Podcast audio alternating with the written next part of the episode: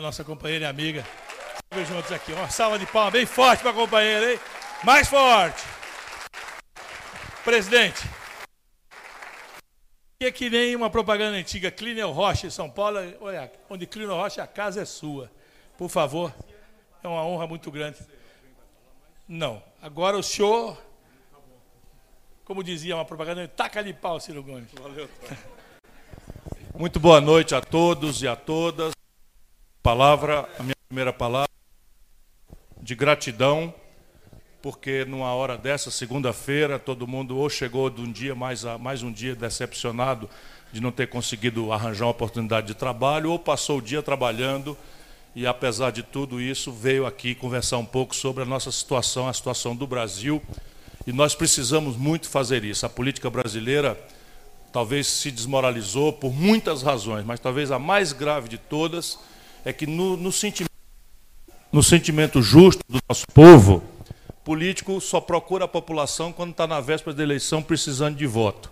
E a gente precisa mudar isso e fazer da política um exercício de fato do, do dia a dia, da luta.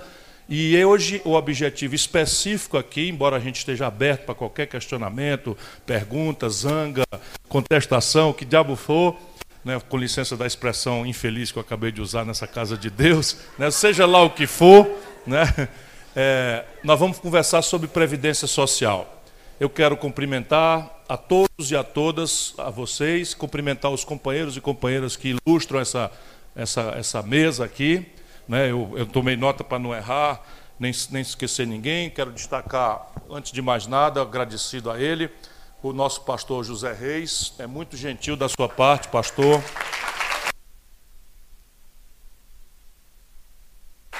Abre o seu tempo para qualquer ou qualquer pecador aceitar discutir conosco aqui, na fé que nós trazemos no coração. É, feliz a nação cujo Deus é o Senhor. Nós temos isso. Embora nós tenhamos uma luta muito grande para separar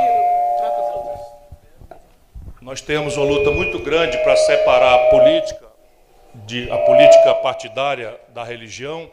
É muito importante que a gente respeite a religiosidade do nosso povo. Portanto, eu quero, Reis, muito, muito agradecido, penhorado, e me comprometer a agradecer a você ceder esse espaço sagrado para nós conversarmos com o nosso povo.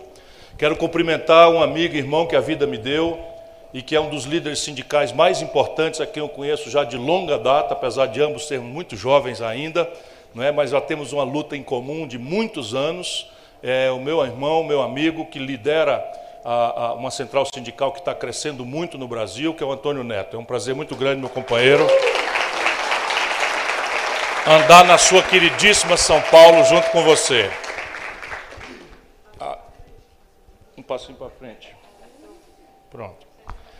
Aí vamos lá. Nelson Marconi, é esse aqui que é o meu professor, meu mestre, coordenador do meu programa de governo. E vão prestando atenção nele, que eu estou interessando ele na política. Ele é um professor da Fundação Getúlio Vargas, brilhante, um dos intelectuais mais respeitados do Brasil, mas ele tem gosto de povo, ele tem o cheiro, o carisma, e está me andando comigo. Eu quero ver se ele, cada dia que passa, até um dia, quem sabe, a gente interessa ele de ser candidato. Vai espalhando, vê se pega. Aí, rapaz, já tem até.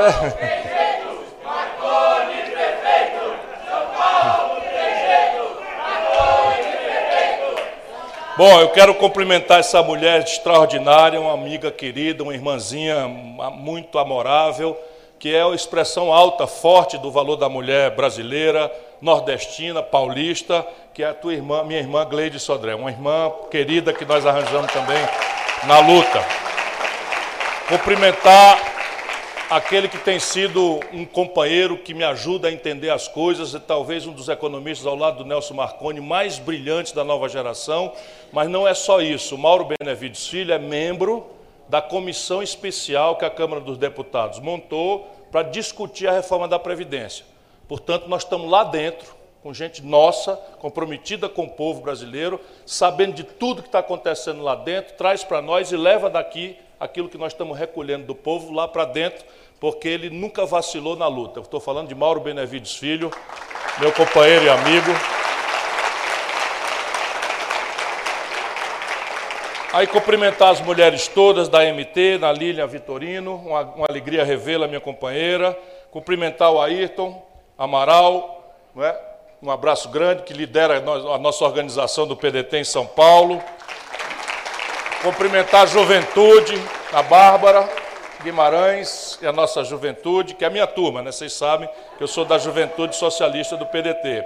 Cumprimentar esse que é um quadro de muito valor, a gente tem que ir prestando atenção, porque está prontinho para receber o mandato e eu vou ajudá-lo no que eu puder. Meu caro Gabriel Cassiano, é uma alegria muito grande.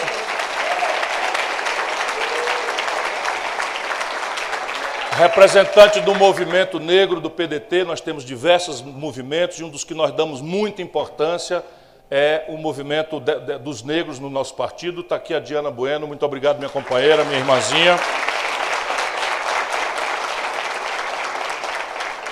Bem, a, a Malu Molina está representando a si mesmo, que é uma militante modelo, mas ela também representa a nossa companheira Tabata Amaral, que queria ter vindo e não pôde vir. Está muito bem representado. Obrigado, Molina, por ter chegado.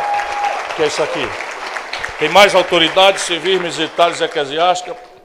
Ah, o Felipe Pinheiro, que é presidente do Estadual da Diversidade. Nós temos um movimento muito poderoso, não é, que respeita os nossos irmãos e irmãs da diversidade. Felipe, puxa uma cadeira para o Felipe aí, nós vamos ser 13, mas tudo bem, é só na mesa. É 12 mais um. Posso uma cadeira para o Felipe aí, tá? Companheiros, eu vou falar muito feliz e alegre, agradecido, Malton Deus, mas eu vou conversar muito pouco hoje, porque nós queremos tentar ajudar o povo brasileiro a entender o que está acontecendo nesse assunto Previdência Social.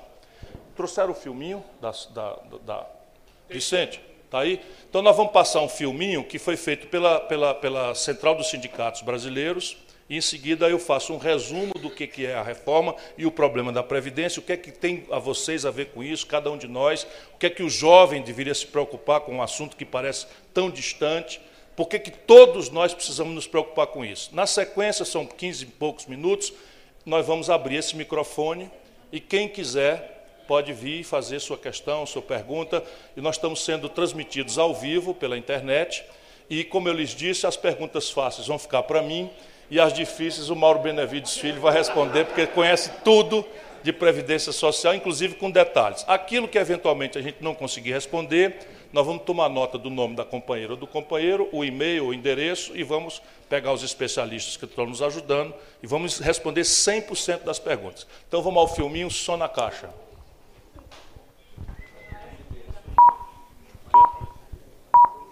Olá, você já ouviu falar da reforma da Previdência? Você sabe como ela pode te afetar? Ou, o que não é menos importante para o povo, ela é justa para todo mundo? Já faz tempo que nada do que vem dos poderosos beneficia o nosso povo mais maltratado, os pobres em geralzão mesmo. Hoje, vamos ver o porquê esta reforma que o Bolsonaro quer enfiar em nossas goelas é muito, mas muito injusta. Comecemos pelo fim. Se a reforma for aprovada hoje, você jamais vai se aposentar.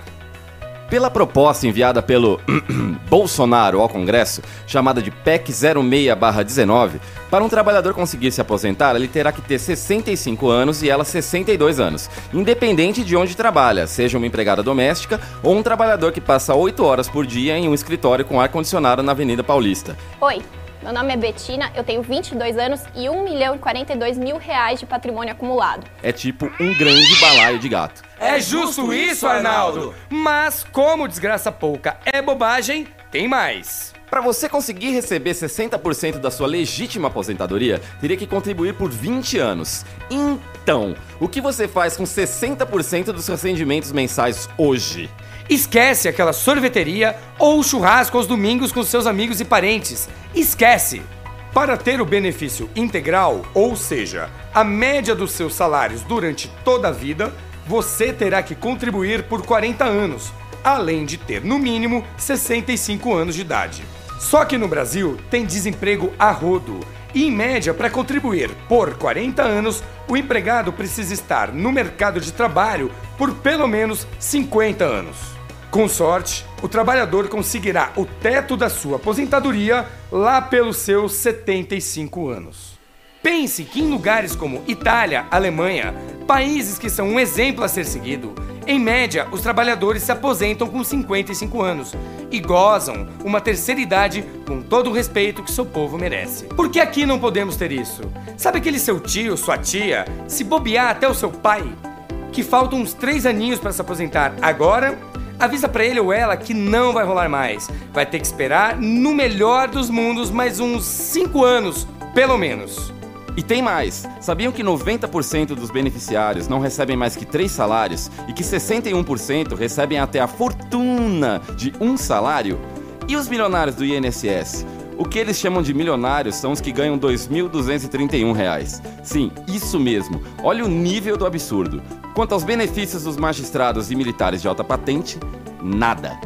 Já os benefícios de juízes, políticos, militares, filhas de militares, esses não serão alterados. É justo isso, Arnaldo? Não. Isso é a velha tática de quem bate carteira e grita pega ladrão ao mesmo tempo. Dizer que vai acabar com o privilégio só para tirar o nosso e manter o deles. É tipo a raposa cuidando do galinheiro, saca? E os muito pobres? E os que não contribuíram? E os trabalhadores informais? Só irão receber uma ajuda do Estado se tiverem 70 anos, diferente de hoje, que é 65. Acha pouco? Então toma essa. Se você se acidentar no trabalho, como ocorre com milhões de pessoas todos os anos, Bolsonaro quer que você receba apenas 60% do que teria direito. Afinal, quem mandou não tomar cuidado com aquele torno? Você pode ficar paraplégico e ainda assim ficar sem dinheiro. Mas esses caras não têm coração! Claro que não. É isso aí, tá ok? Afinal, o governo não tem dinheiro para você, que tanto gerou riquezas pro seu país. Brasil, acima de quem mesmo?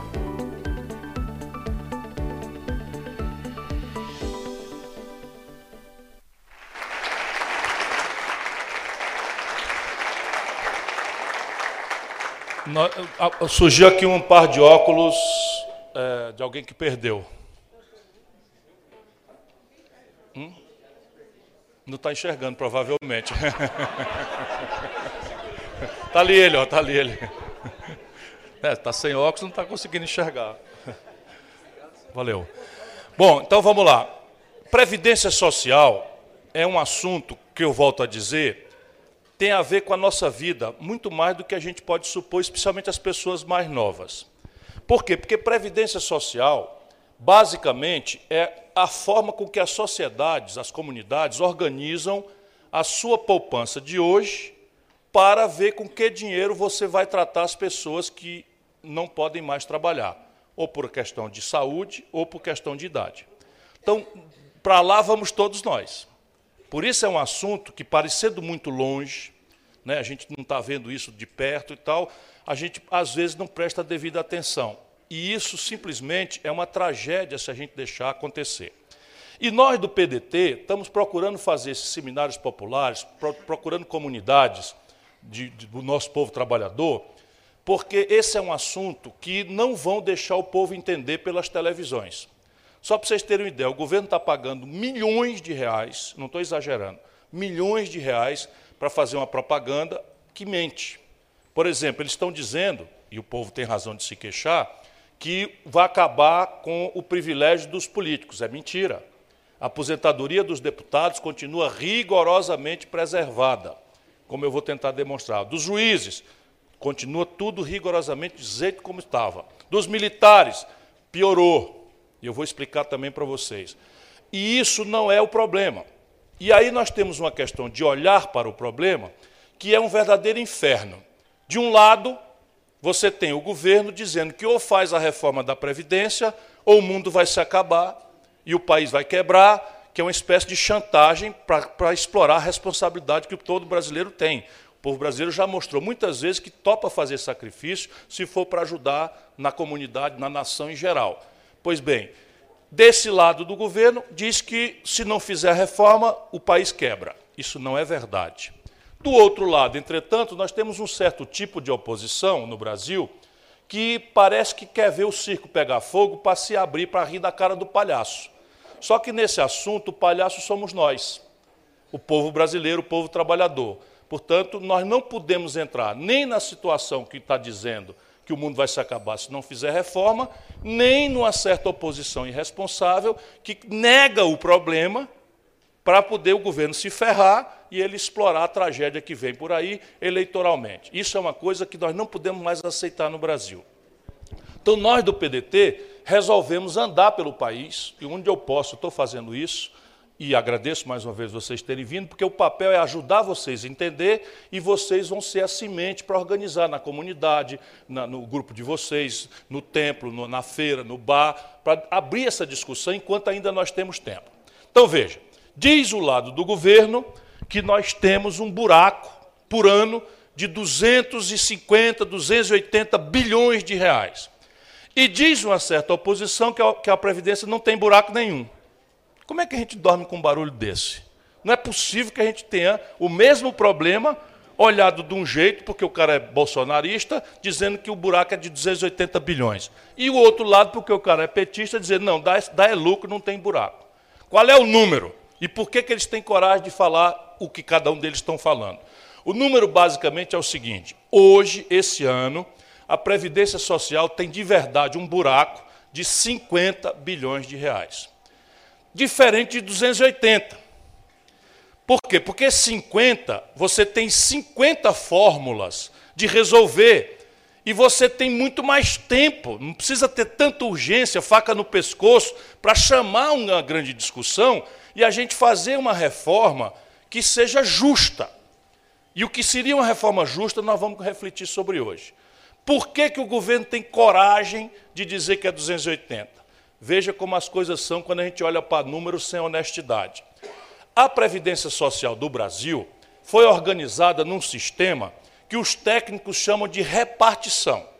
E não é muito preciso ser muito inteligente demais para a gente entender o que é repartição. É igual em casa. O que é repartição? É um sistema em que o trabalhador que está hoje ocupado com carteira assinada bota uma contribuição, o patrão bota também, num fundo, num, num, num, num cofre, e esse dinheiro que está no cofre é repartido, daí vem o nome repartição, com aqueles que não podem mais trabalhar, os aposentados. Para esse sistema funcionar, é preciso que exista duas pernas. E a gente é fácil de entender. A primeira perna é que a sociedade, por média, tenha muito mais gente nova trabalhando do que gente ocupada, do que gente aposentada mais velha. Por quê? Porque a gente contribui com um tiquinho e quando se aposenta, o ideal é que você receba o salário todo. Então, um tiquinho só paga o todo, se for muitos tiquinhos juntos, para pagar um todo só. Então, a primeira perna para esse sistema de repartição funcionar é que a sociedade tem uma média de idade muito jovem. A segunda perna é que o mercado de trabalho seja muito formalizado, ou seja, que todo mundo trabalhe com carteira assinada, porque é da carteira assinada que vem a principal fonte do dinheiro que financia a Previdência, através da contribuição do trabalhador e através da contribuição do empregador. O Brasil perdeu as duas pernas ao longo dos últimos 20, 30 anos. Por quê? Porque nós temos uma crise que se arrasta desde os anos 80, dá uma melhoradinha, quebra, dá uma melhoradinha, quebra. Todo mundo sente isso. Né? Então, com Lula a gente deu uma melhorada, com a Dilma quebramos. Lá atrás, com o Plano Real, deu uma melhorada, depois na reeleição do Fernando Henrique, quebramos de novo. É a mesma história o Brasil. Então, veja bem, o que, que aconteceu com essa crise que se arrasta desde os anos 80? A sociedade brasileira é a sociedade que mais velozmente está envelhecendo no mundo. Só para vocês terem uma comparação, o Japão levou 110 anos para ter um terço do povo japonês com mais de 70 anos. No Brasil, nós chegamos a ter mais de um terço com mais de 70 anos em apenas 40 anos. Então, nós estamos envelhecendo de maneira que uma das pernas, que é a média de juventude, nós estamos perdendo. A outra perna, nós estamos perdendo por uma soma macabra de desemprego aberto, que é um dos maiores da história, 14 milhões de brasileiros desempregados, 32 milhões de brasileiros trabalhando avulso, sem carteira assinada, correndo da repressão, do rapa, nos bairros das cidades, desorganizando o comércio formal, sem se falar na inadimplência monstruosa que levou 63 milhões e 200 mil brasileiros para o SPC.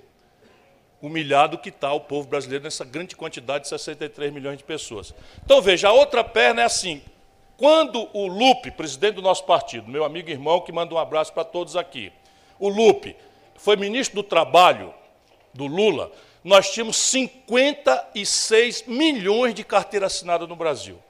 Hoje, nós temos menos de 30 milhões. Ou seja, de lá para cá nós perdemos 26 milhões de carteira assinada. Tudo isso é dinheiro que entrava na Previdência e não, não entra mais. Portanto, dizer que nós não temos um problema na Previdência é uma demagogia mentirosa, grossa. Nós temos um problema na Previdência. Agora, qual é a natureza do problema, o tamanho e como resolver? Aí vem a nossa diferença dos dois lados. Primeiro, a natureza do problema eu acabei de explicar. O sistema de repartição precisa de sociedade jovem e de muita formalidade, ou seja, muita carteira assinada para funcionar. Nós perdemos as duas pernas. Mas nós não perdemos do dia para a noite. E precisa a gente entender isso. Nós fomos perdendo essas duas pernas como se fosse assim: corta um pedacinho, depois corta o outro, depois corta o outro. Então nós fomos perdendo ao longo do tempo. E ao invés da gente chamar o povo para uma grande discussão, para resolver um problema que não é do governo, é nosso, do conjunto da nação, nós fomos fazendo puxadinho. Então faz um curativo aqui, faz um remendinho lá, faz um puxadinho ali, e maneira que hoje a Previdência Social, que tinha nos anos 70 oito trabalhadores com carteira assinada trabalhando, para financiar o aposento de um brasileiro que não durava mais do que 60 anos, hoje nós temos um trabalhador e meio, estatística permite a gente quebrar um trabalhador no meio, né? menos de dois trabalhadores em média ocupado para financiar o aposento que de gente que está vivendo até 73 anos de idade na média.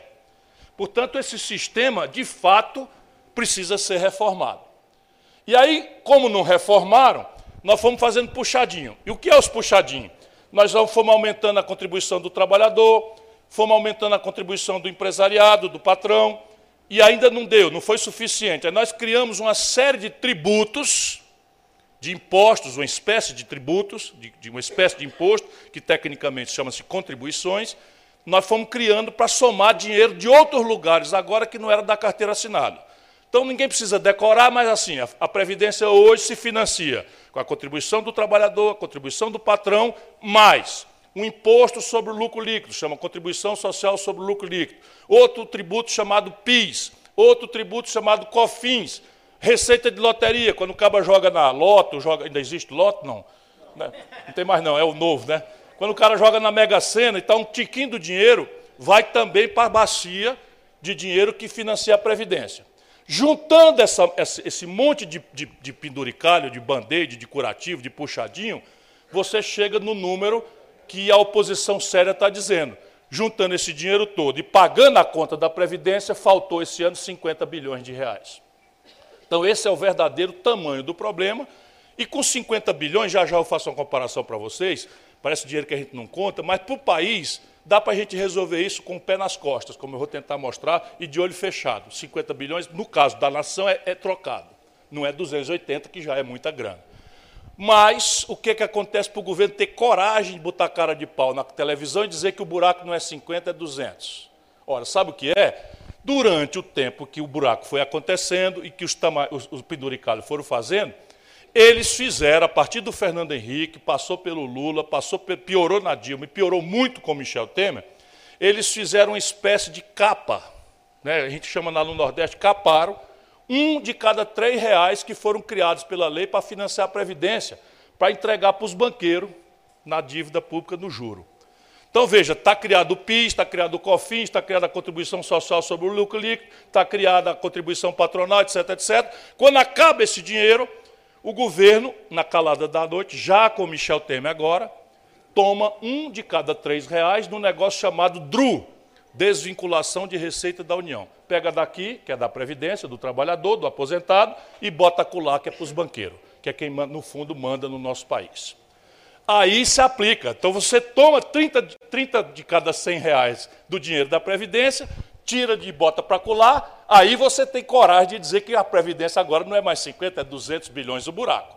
Mas aí é mentira grossa, porque da Previdência com Previdência, o que é despesa dela com a receita dela, o buraco é muito menor e daria para a gente discutir com menos, com menos urgência, com menos gravidade, com menos injustiça. Mas tirar o buraco, a gente pode voltar a isso e o problema volta, mas vamos supor, para a nossa conversa hoje à noite, que esteja na casa do sem jeito, que não dê para voltar os 30 reais de cada 100 que eles capam pra, do, do, dos aposentados para a, a, a, os bancos. Tem jeito a, Previdência? Tem, é igualzinho, toda família brasileira sabe fazer. Se você está com a conta desequilibrada e você faz, você tem que dar duas uma ou um pouco das duas. Você tem que melhorar a receita, o ganho, e diminuir a despesa. Né? E a mesma coisa, eles acabam botam uma conversa grande na televisão, parece assim que é um assunto que só o branco ilustrado de Brasília, de gravata, pode falar, não, mas isso é um assunto popular. Então, se nós temos um buraco numa conta, para resolver o buraco na conta, é dar duas uma ou um pouco das duas melhora a receita, se for possível, e diminui a despesa. Ou faz um pouquinho dos dois, de maneira a ser justo e equilibrado. E aqui começa nós a torcer a porca o rabo, porque o jeito que o governo resolveu fazer, está resumido nesse filme aqui, não dá para a gente engolir. Eles resolveram consertar a Previdência só pelo lado do corte da despesa. Então já esqueceram o lado de melhorar o ganho, que tem vários lugares para fazer que eu vou mostrar para vocês mas resolveram tirar tudo na, no corte da despesa. Tá bom, mas vamos, vamos aceitar que cortar a despesa é um caminho para consertar a conta. Mas num país em que cinco pessoas têm a fortuna igual a que 100 milhões de pessoas juntas possuem de patrimônio, onde é que nós devemos cortar a despesa? Dos cinco mais ricos do mundo ou dos 100 milhões mais pobres? Se a gente for justo, se a gente for cristão e der testemunho, não for só dar goela para fora, a gente tem que fazer as coisas com justiça. E aqui realmente a coisa fica pervida. Quando a gente acaba de estudar a proposta do Bolsonaro, nós vamos encontrar a seguinte perversidade. De cada 100 reais que a proposta do Bolsonaro economiza, ou pretende economizar, se a gente deixar passar do jeito que está aí, de cada 100 reais, 83 reais são sacrifício no lombo de quem ganha até 2 mil reais de salário de, de renda por mês. Então aqui começa a grande injustiça. Quer ver o um exemplo prático?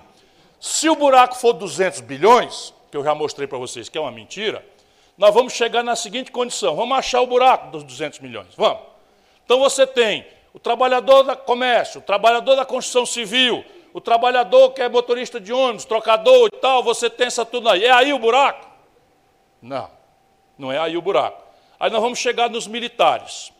Eu respeito muito os militares. Acho que o país, como o nosso, precisa ter uma estrutura de defesa séria, prestigiada, bem equipada. Portanto, não vai nem de longe aqui qualquer desrespeito. Mas tem nove generais no governo hoje, ministro. O Bolsonaro mesmo é capitão. Aliás, se aposentou com 33 anos de idade. A primeira. A segunda foi agora, depois da eleição, sem ninguém saber de nada, ele na moita aposentou-se como deputado. Então ele já carrega duas aposentadorias e vive como presidente. Numa casa de luxo, cercado de, de segurança, de comida boa, de, de, cartão corporativo, mas isso aqui é só uma, uma, letra à parte. Vamos voltar para aquilo que é falar sério, sem mexer com simpatia eleitoral nem, nem partidária de ninguém. Os militares custam para o Brasil, para dar um exemplo prático, 47 bilhões de reais por ano e contribuem com 3 bilhões. Então, onde é que está o déficit? É no, no assalariado pobre? Não. O déficit está aqui, um pedaço grande. 47 bilhões de reais por ano custa o militar, dos quais 5 bilhões de reais pensão para a filha até ela interar 21 anos ou enquanto não casar. E hoje é verdade, verdadeira, que muitas já estão velhas, morando com o marido e num caso de papel passado para não perder a mamata. Não mexer em nada disso. Continua igualzinho. Sabe com qual idade os militares se aposentam? 99% dos militares generais se aposentam com 55 anos de idade. E isso eu estou falando, volto a dizer, não é para desrespeitar ninguém. É porque não dá para meter nas costas de quem ganha até dois mil reais aquilo que eles estão propondo e dizer que está cortando privilégio. Não mexeram em nenhum privilégio, ou seja, todo o corte, 83 de cada 100, é em cima dos mais pobres. Porém, isto é só a queda. Tem o coice. Qual é o coice? Eles meteram, e na minha mente eu tenho falado para o Mauro, será que o governo sabia que estava fazendo essa perversidade? Porque é tão absurdo que às vezes eu penso que ele é muito despreparado, é muito mal treinado, o Bolsonaro nunca tinha administrado uma bodega das pequenas, nunca administrou um barzinho, nada. Eu às vezes penso que é um erro, porque ninguém pode ser cruel desse jeito. Vou mostrar para vocês, e talvez ninguém aqui nessa sala, especialmente os que já estão passando aí dos 50, se advertiu daquilo que já está dito aqui, eu vou dizer de novo, e nós vamos tentar responder pergunta.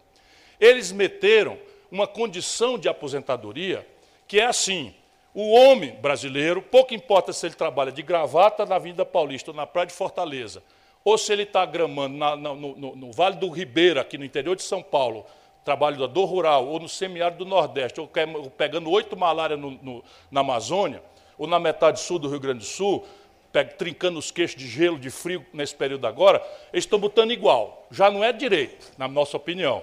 Mas bota 65 anos, e aí a gente diz, ah, pô, 65 anos está bom, é uma idade razoável, o brasileiro está tá melhorando de, da, da expectativa de vida. Se fosse só assim, não estava mais aqui quem falou. Mas eles botam junto com 65 anos a necessidade de você ter 40 anos contínuos de contribuição. Ora, qual é o trabalhador brasileiro que do comércio, da construção civil, do mundo rural, não, não, não tem a carteira assinada várias vezes. Trabalha, perde, termina, termina a construção, fica três meses, quatro meses sem emprego, procurando. Tanto mais agora, que nós estamos com esses 14 milhões de desempregados. Quando a gente desce para estudar, olha o que está acontecendo. Na média que já se conhece, o IBGE levanta esses números todos, casa em casa, o IBGE explica. Por isso que eu acho que o governo não é possível que seja cruel desse jeito. Na média, o brasileiro, em 40 anos, passa pelo menos oito, somando os meses que ele não consegue trabalhar, sem contribuir. Significa que para ter a aposentadoria integral, qualquer brasileiro hoje, com 65 anos, tem que botar mais, e 40 anos de contribuição, tem que botar mais oito em cima dos 65. Ora, 8, 65 mais 8 dá 73. A expectativa de vida do pobre não vai a 70. Se ele viver em Heliópolis, nas regiões de periferia, nas favelas do Brasil, ele não bota 65. Se ele está no trabalho rural, ele não bota 65. Isto é uma crueldade. Isso não tem cabimento. Simplesmente estão destruindo a aposentadoria para entregar a essa poupança que cada um de nós sente necessidade de fazer para ter alguma coisa na velhice para os bancos. E aí eles inventaram o tal sistema de capitalização sem a contribuição dos patrões. Veja como é estúpida a proposta. Ele diz que falta dinheiro, que tem que fazer, porque senão o país vai quebrar. Aí eles abrem mão da metade da, da receita. Por isso que os patrões estão tão animados, por isso que você chega, liga as televisões, você não vê um lado do outro lado para falar. É todo mundo do mesmo lado. Eles estão empurrando milhões de reais para os artistas de apelo popular falar no meio do programa como se fosse consciência deles e não propaganda, porque a propaganda a gente ainda vê no intervalo, a gente sabe que é propaganda. Mas não pega lá o ratinho, a Ana Hickman e tal, e diz assim, não, esse negócio da Previdência é importante, isso aí eu estou sabendo que é importante e tal. Aí você entende, né? Eu gosto do ratinho, gosto da Ana Hickman. Então, tem gente que gosta, né? E aí o cabo parece que está dizendo aquilo que ele acredita mesmo, ele chama isso de merchandise, ó. Então, é para enganar nós, não é na propaganda, que já está sendo feita também. É o cabo falando como se ele acreditasse naquilo que ele está dizendo, porque eles acreditam que nós em cá embaixo somos tudo um bando de abestado que não somos capazes de compreender. Por isso que eu me dando e estou andando pelas periferias do Brasil para ajudar o povo a entender essas coisas. Para completar, a parte mais vulnerável, mais pobre, mais sofrida, mais humilhada da sociedade brasileira é aquela parte de pessoas idosas que não conseguiram contribuir na vida por mil razões, que vivem na rua, que não têm renda, que não têm estrutura de nada. O, a lei brasileira criou, como todo lugar sério do mundo faz, um negócio que eles chamam de BPC, para a gente não saber o que é. O nome BPC quer dizer benefício de prestação continuada. Então é isso, se você está no fundo do poço da vida, não teve nenhuma condição de ter trabalho, de contribuir, a lei brasileira hoje, faz muitas décadas, garante que você pode ir no INSS e requerer esse BPC. E ele, por lei, é obrigado a ser igual a um salário mínimo, que está congelado. Também ninguém está sabendo. O salário mínimo, a partir do governo Bolsonaro, está congelado pelos próximos 20 anos, o valor nominal. Quer dizer, só pode crescer agora a inflação.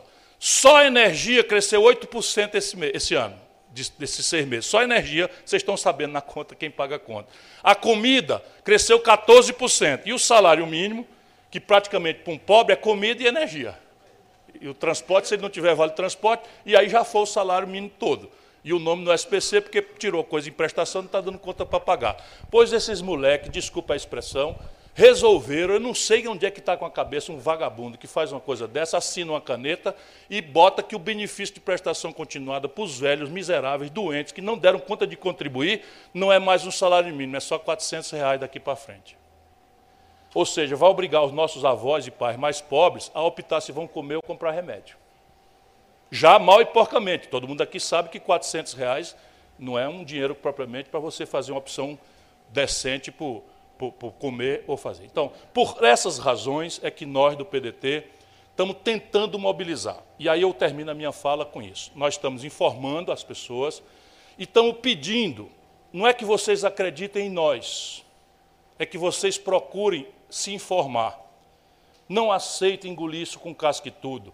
E telefone, escrevam, façam um e-mail para o deputado em quem vocês votaram. No primeiro momento, eu recomendo que seja respeitoso, carinhoso. Porque o que é está acontecendo no Brasil? Quando o deputado quer se eleger, ele desce na periferia, fala com o povão, fala em educação, fala em saúde, fala em emprego, fala em segurança e vai para Brasília. Mas ele em Brasília, ele não vê mais vocês, ele não vê mais o povo embaixo. E o povo embaixo também passa dali para frente a esculhambar os políticos, como é normal. Eu também gosto desse esporte. Então, quando a gente fala, ah, política é todo mundo de filho da puta, todo mundo de ladrão, desculpa aí, pastor. Né?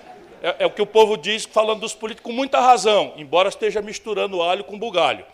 Porém, eles estão lá cercados pelos barões que já financiam a campanha, já são os donos da televisão, já são os donos do jornal e que querem essa mamata né, de, de, de destruir a renda do povo para deixar de contribuir, os patrões, para ter o dinheiro da Previdência para os bancos.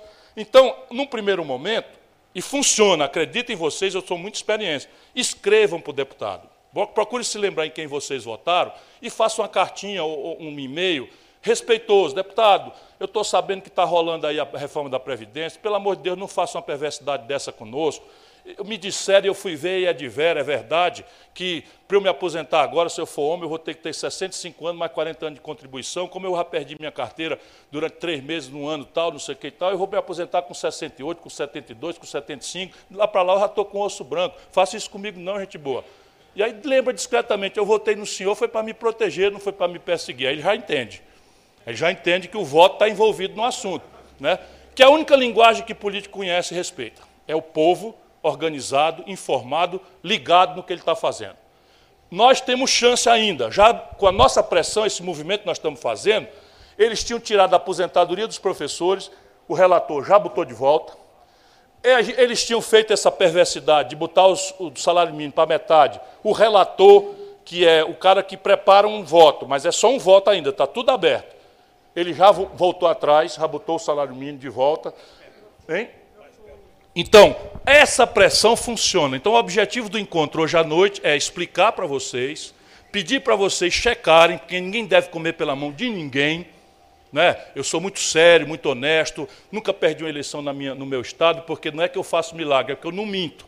Mas eu recomendo, procure estudar, pergunte para pessoas que vocês confiam, veja os números, veja a coisa, porque isso não é para ninguém ter dificuldade, não, é muito simples de entender. Eu quero crer que nós, nós nos entendemos hoje à noite. E escrevam para o deputado e vamos nos manter na luta.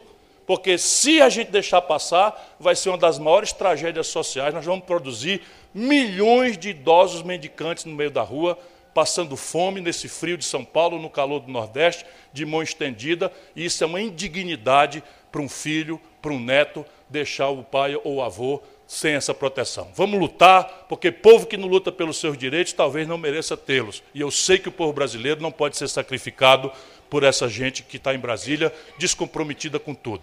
Muito obrigado mais uma vez por sua atenção e agora nós vamos tentar responder qualquer pergunta que vocês queiram fazer ou contestação. Olha, você disse esse número aí, não está direito. E aproveitem né, e, e, e chama o povo, chama o povo para discutir. Nós temos tempo. Daqui até o mês de julho, que eles vão querer votar, nós temos que produzir o movimento. Muito obrigado mais uma vez.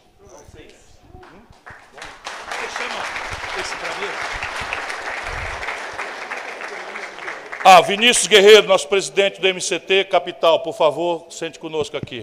E está presente aqui. Ei, ei.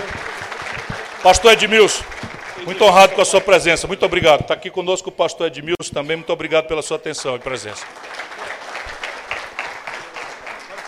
Agora vamos combinar. Pergunta fácil para mim, pergunta difícil para o doutor Mauro Filho ali. Ó. Perfeito. Pode falar? Meu presidente, primeiro de tudo, bem-vindo a São Paulo. É um prazer tê-lo aqui, ter na nossa comunidade, ter as pessoas podendo discutir a Previdência, que é tão importante para todo mundo. Bom, meu nome é. Pode para apresentar, meu nome é Habib Jarruja, turma. Acho que todo mundo vem, vai falando o nome, apresentando e vamos, vamos tocando as coisas. Bom, então primeiro é um prazer tê-lo você aqui. É um desprazer tê-los aqui para falar disso. Essa reforma é uma crueldade, é uma grande maldade do governo. Só que dentro do pacote tem um, tem um monte de maldades. E aí a minha pergunta, eu vou fazer uma fácil para você. Vou, vou ajudar aqui, presidente. É, de todas as maldades que vem aí. Aliás, vou fazer duas. Qual é a pior delas na sua concepção? Qual é a maldade, assim, a maior sacanagem da reforma? E, e, vou te fazer uma segunda pergunta embutida que eu acho que também está por aí. A reforma está sendo vendida como o final do privilégio. Como se os 70% das pessoas que se aposentam com salário mínimo fossem privilegiadas. As 92% que recebem até três salários mínimos fossem super privilegiadas. Não é o caso.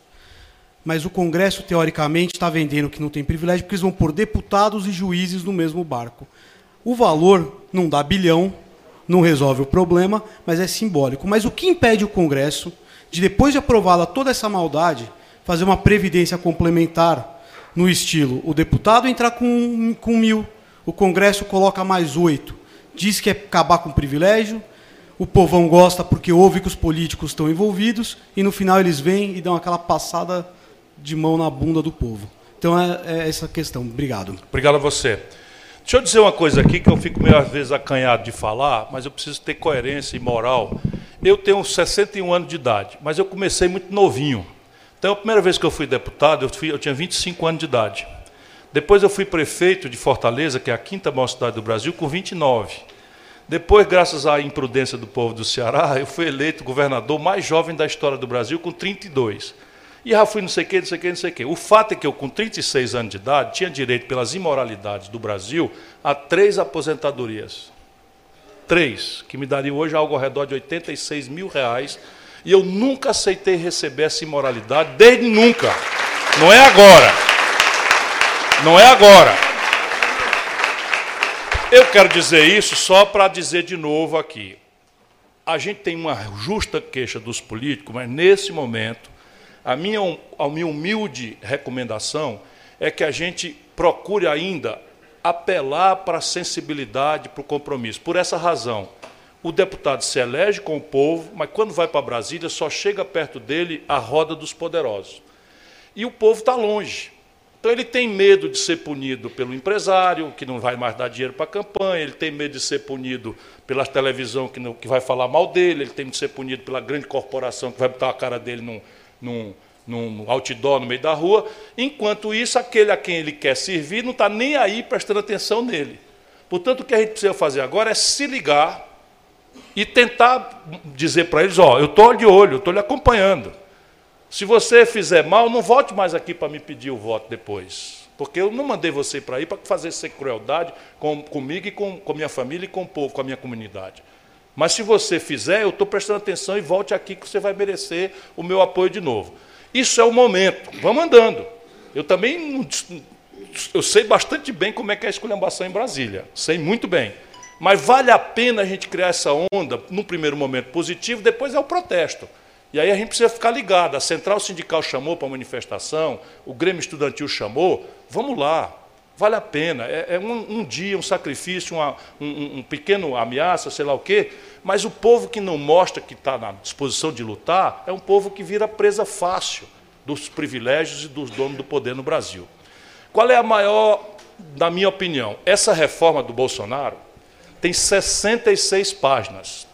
É um livrinho já médio, de média grossura. Então, tá cheio de maluquice lá dentro. Por exemplo, tem nada a ver com previdência. O Bolsonaro meteu lá dentro, não fala para ninguém, porque acredita que ninguém vai ler, né?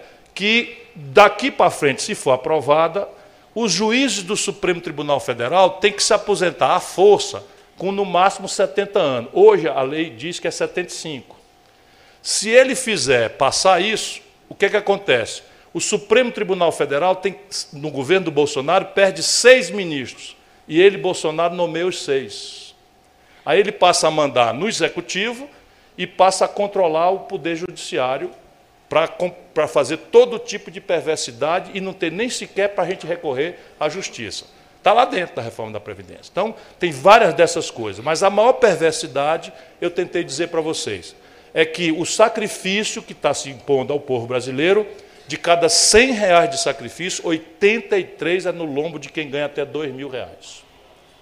2 mil reais é, por enquanto, dois salários mínimos mais 4 reais. Então, é dois salários mínimos, está levando 83%, 83 reais de cada 100 reais. Aí as injustiças em paralelo. Ele traz a idade mínima da mulher para 62 anos com aquele tempo de contribuição também. De maneira que, se você somar o tempo de contribuição com a idade mínima, vai acabar a aposentadoria. Porque, se na média do IBGE a, expectativa de vida do povo brasileiro é de 74 anos, para o pobre, isso vai caindo. Quanto mais pobre, mais na favela, mais no campo, mais no setor rural ele viva, menos ele vive. Eu venho do Nordeste. Se você olhar uma mulher de 40 anos, que é linda, minha, minha mulher linda aqui tem 40 anos, se você olhar uma mulher de 40 anos da vida rural no, Ceará, parece que tem 70. Porque é um sol inclemente, a mão toda enrugada de puxar enxada. Não é, isso é selvagem você fazer isso. Sabe em quantos lugares do mundo um professor é obrigado a dar 40 anos de aula para ter direito à aposentadoria integral? Em nenhum lugar do mundo. Policiais estão obrigados também na reforma a dar 40 anos de trabalho correndo atrás de bandido. Você imagina se o cidadão passar no concurso da polícia com 21, ele vai estar com 62 anos correndo atrás de bandido. Isso não existe em lugar nenhum do planeta Terra. Eu me dou a estudar, não sou nenhum irresponsável. Eu quero poder voltar aqui ano que vem, outro ano, e assim, aquele cara ali falou umas coisas, eu não quis ouvir, não prestei atenção, mas ele tinha razão. Enfim, eu não, eu não ando mentindo para poder achar que é simpático. Isso aqui é um assunto muito complicado. Portanto, a maldade é fazer o peso em cima do pobre e deixar os privilégios intocados. É mentira, vou dizer de novo, que a aposentadoria especial dos deputados acabou. Ela já tinha acabado, mas ela é assim um deputado se aposenta integralmente com 35 anos de contribuição, não é 40. E se aposenta integral. E o salário hoje do deputado é de 26 mil reais. Não é verdade que a aposentadoria especial do juiz acabou. Continua exatamente a mesma coisa. E os militares que ele aumentou a contribuição, o que, é que ele fez agora? Na mesma data que ele tirou com a mão dos militares, ele deu um aumento para o salário. Então, o general, antes da proposta de reforma, era 22 mil reais o salário. E o Bolsonaro, para poder cobrar 10%, 10,5%, enquanto o povo cobra, paga 11%, ele passou o general de 22 para 30 mil reais. Percebe? Então eu, eu pego, eu digo, não, eu estou fazendo, estou aumentando a contribuição deles. Mas ele aumentou a contribuição e aumentou o salário muito mais, de maneira que a contribuição, o camarada não perde nada. E eu não estou falando para desmerecer os generais, não. Estou falando porque são nove generais ministros e o, e, o, e o, Bolsonaro também é capitão. Todos eles se aposentam. O Bolsonaro se aposentou, que cai a minha língua. Estou aqui num templo sagrado. Que cai a minha língua se eu não estiver falando a verdade. Se aposentou com 33 anos de idade como capitão. E agora, entre a eleição que ele teve do povo brasileiro e a posse dele como presidente, ele requereu aposentadoria especial de deputado federal. Ou seja, ele está comendo 18, 15 de salário de capitão e comendo mais 26 de salário de deputado federal. E vivendo às custas do palácio como presidente da República. Três remunerações. E impor ao povo brasileiro que cai de um salário mínimo para meio, para o miserável, pobre, doente, não dá para aceitar isso sem abrir o bocão.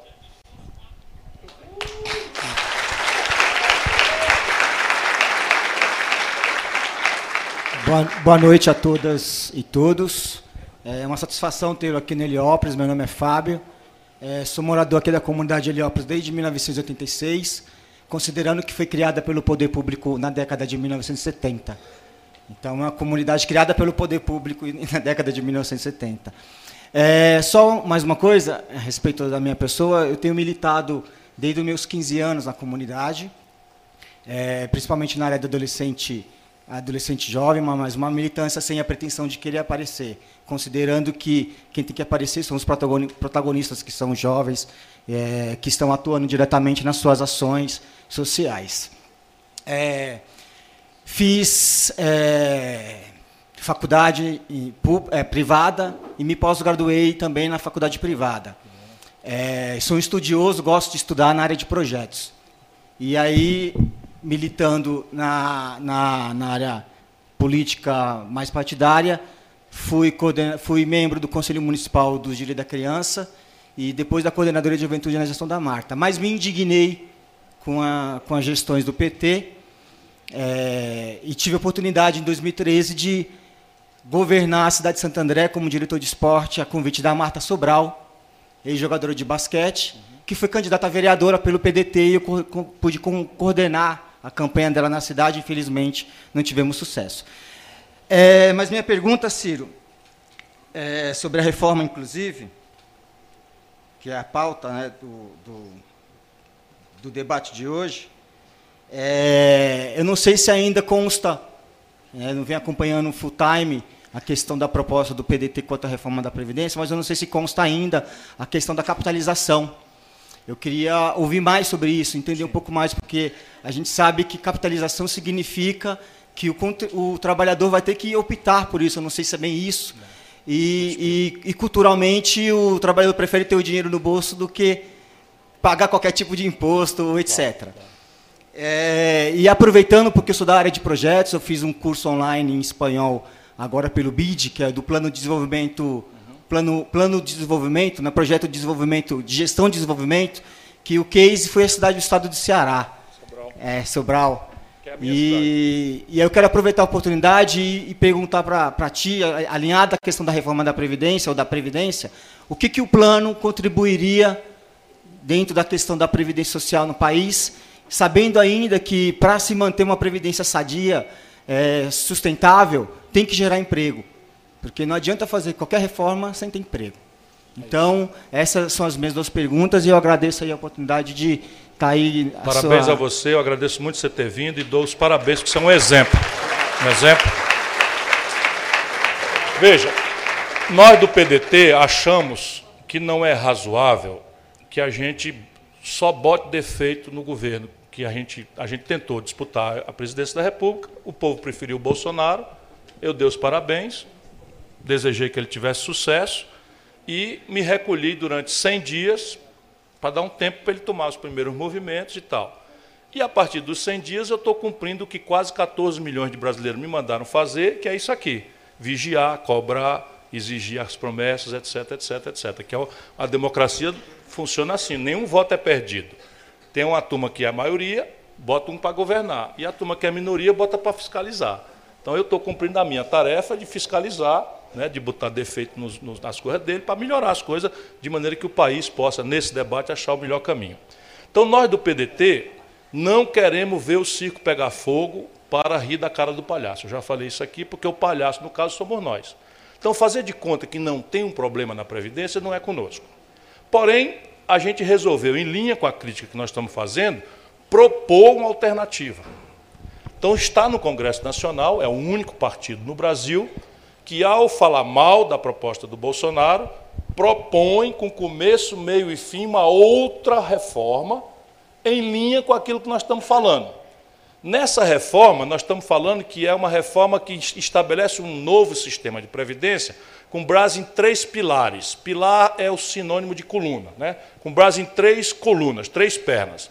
A primeira perna é a perna, na nossa proposta, é a perna da assistência social que, é que nós estamos pretendendo? Tirar da Previdência, que é assunto de trabalhador que contribui, e não é justo que o trabalhador que contribui pague com seu dinheiro a conta daquilo que são outras obrigações da nação.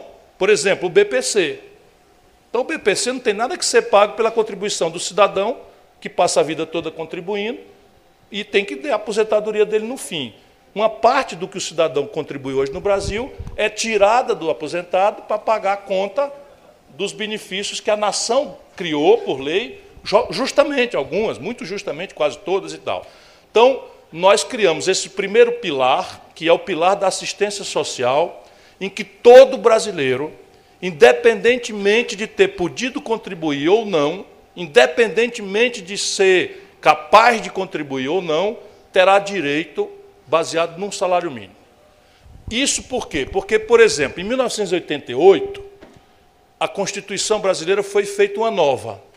E o Constituinte de 88, em boa hora, resolveu encerrar a escravidão no campo, porque a escravidão na cidade foi acabada em 1888 pela Lei Áurea da Princesa Isabel. Mas no campo, até 1988, o trabalhador rural não tinha previdência, não tinha carteira assinada nem nada. Então, o Constituinte, na boa hora, resolveu botar o, o trabalhador rural para receber da Previdência, sem nunca ter contribuído.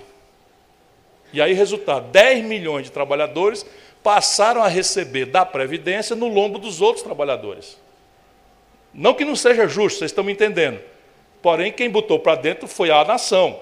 Não era razoável que a nação botasse para pagar o trabalhador rural, justo que fosse, como é, com o dinheiro do outro aposentado. Então pegou o aposentado, então o aposentado contribuía com 10 salários mínimos, acabou recebendo 2, 1,5, porque houve isso. Então esse tipo de benefício tem que sair tudo da Previdência e ir transparentemente para o Tesouro Nacional. A gente sabe quanto custa, dá perfeitamente para fazer. Esse é o primeiro pilar do nosso modelo. O segundo pilar é o modelo de repartição que atinge até 90% de todos os trabalhadores brasileiros até R$ 5.800, ou se a gente quiser, a gente vai discutindo esse teto, para baixo ou para cima, mas a gente atinge com isso, mantém o sistema de repartição com a responsabilidade da União Federal, em momentos de oscilação do mercado de trabalho, cumprir a complementação disso. Isso é o, é o segundo pilar, que é um sistema de repartição.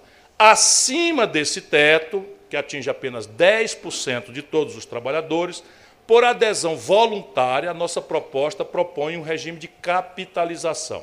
Agora eu explico o que diabo é isso. Capitalização, ao contrário de repartição, é o trabalhador, lá no repartição nós já conversamos, é o trabalhador de hoje contribui para financiar o aposentado. No sistema de capitalização, o trabalhador é, poupa para ele mesmo.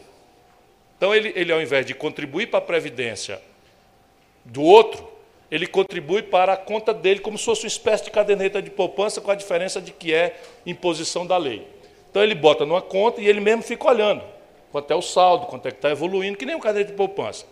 Só que, no caso, nós obrigamos que essa poupança não seja entregue aos bancos, que ela seja pública, ou seja, controlada pelos próprios trabalhadores, para evitar o que aconteceu no Chile.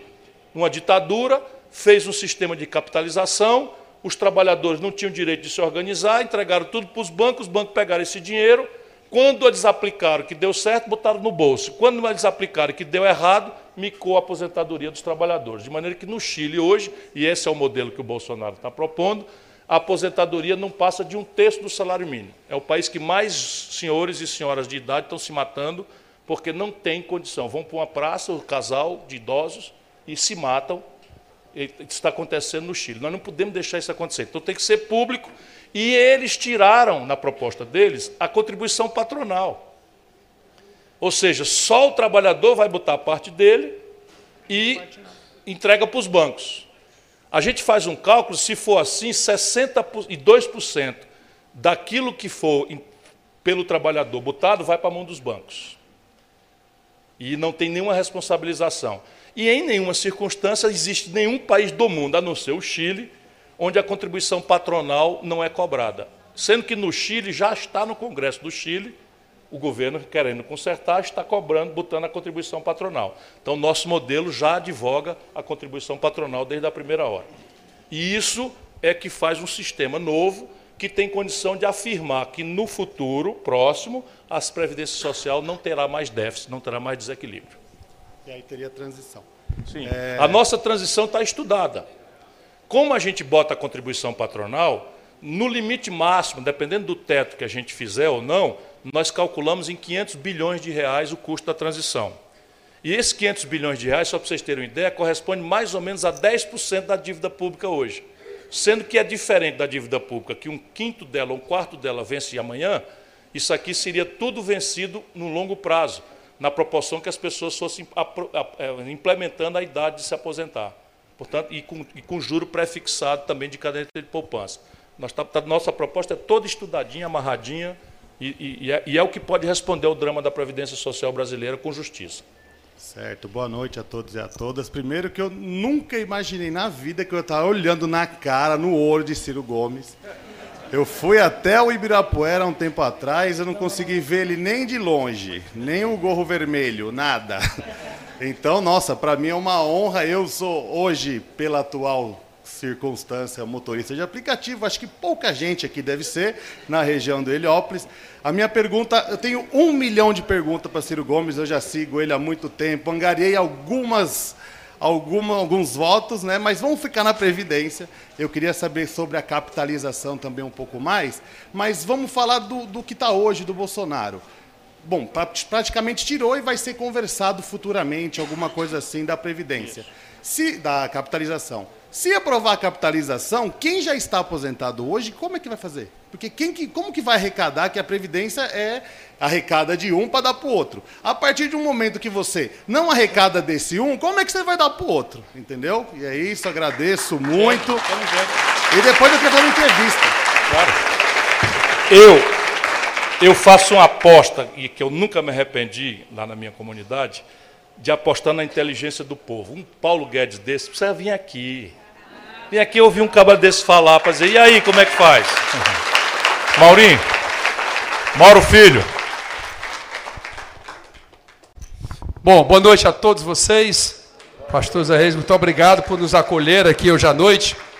Esse, meu caro presidente Ciro, o modelo de capitalização complementar que o PDT, o presidente Ciro, vem falando já há algum tempo, ele tem duas nuances que são muito relevantes para o nosso país. O primeiro deles é o que todo mundo ouve falar, que é a questão fiscal. Porque o modelo de capitalização complementar, por que, é que nós usamos essa palavra complementar? Porque no nosso modelo ainda permanece uma parte de repartição.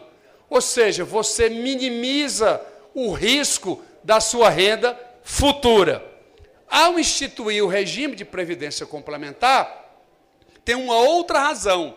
Quando você faz isso, dentro de um regime público de gerência, isso gera uma poupança para a economia brasileira que vai servir também para acelerar a atividade econômica, para gerar empregos para a população brasileira. Então, tem uma outra conotação também econômica que permitirá que essa economia seja acelerada. Então, como é complementar, diferentemente como está propondo o presidente Bolsonaro e o ministro Paulo Guedes, o que é que ele quer? Ele quer acabar a repartição, zera a repartição, institui o regime de capitalização pura, e além de ser pura, sem a contribuição patronal, como falou o presidente Ciro nesse, exato, nesse exato momento. Isso significa que o custo de transição fica praticamente. Fique tranquilo, não vou cair aqui não, né?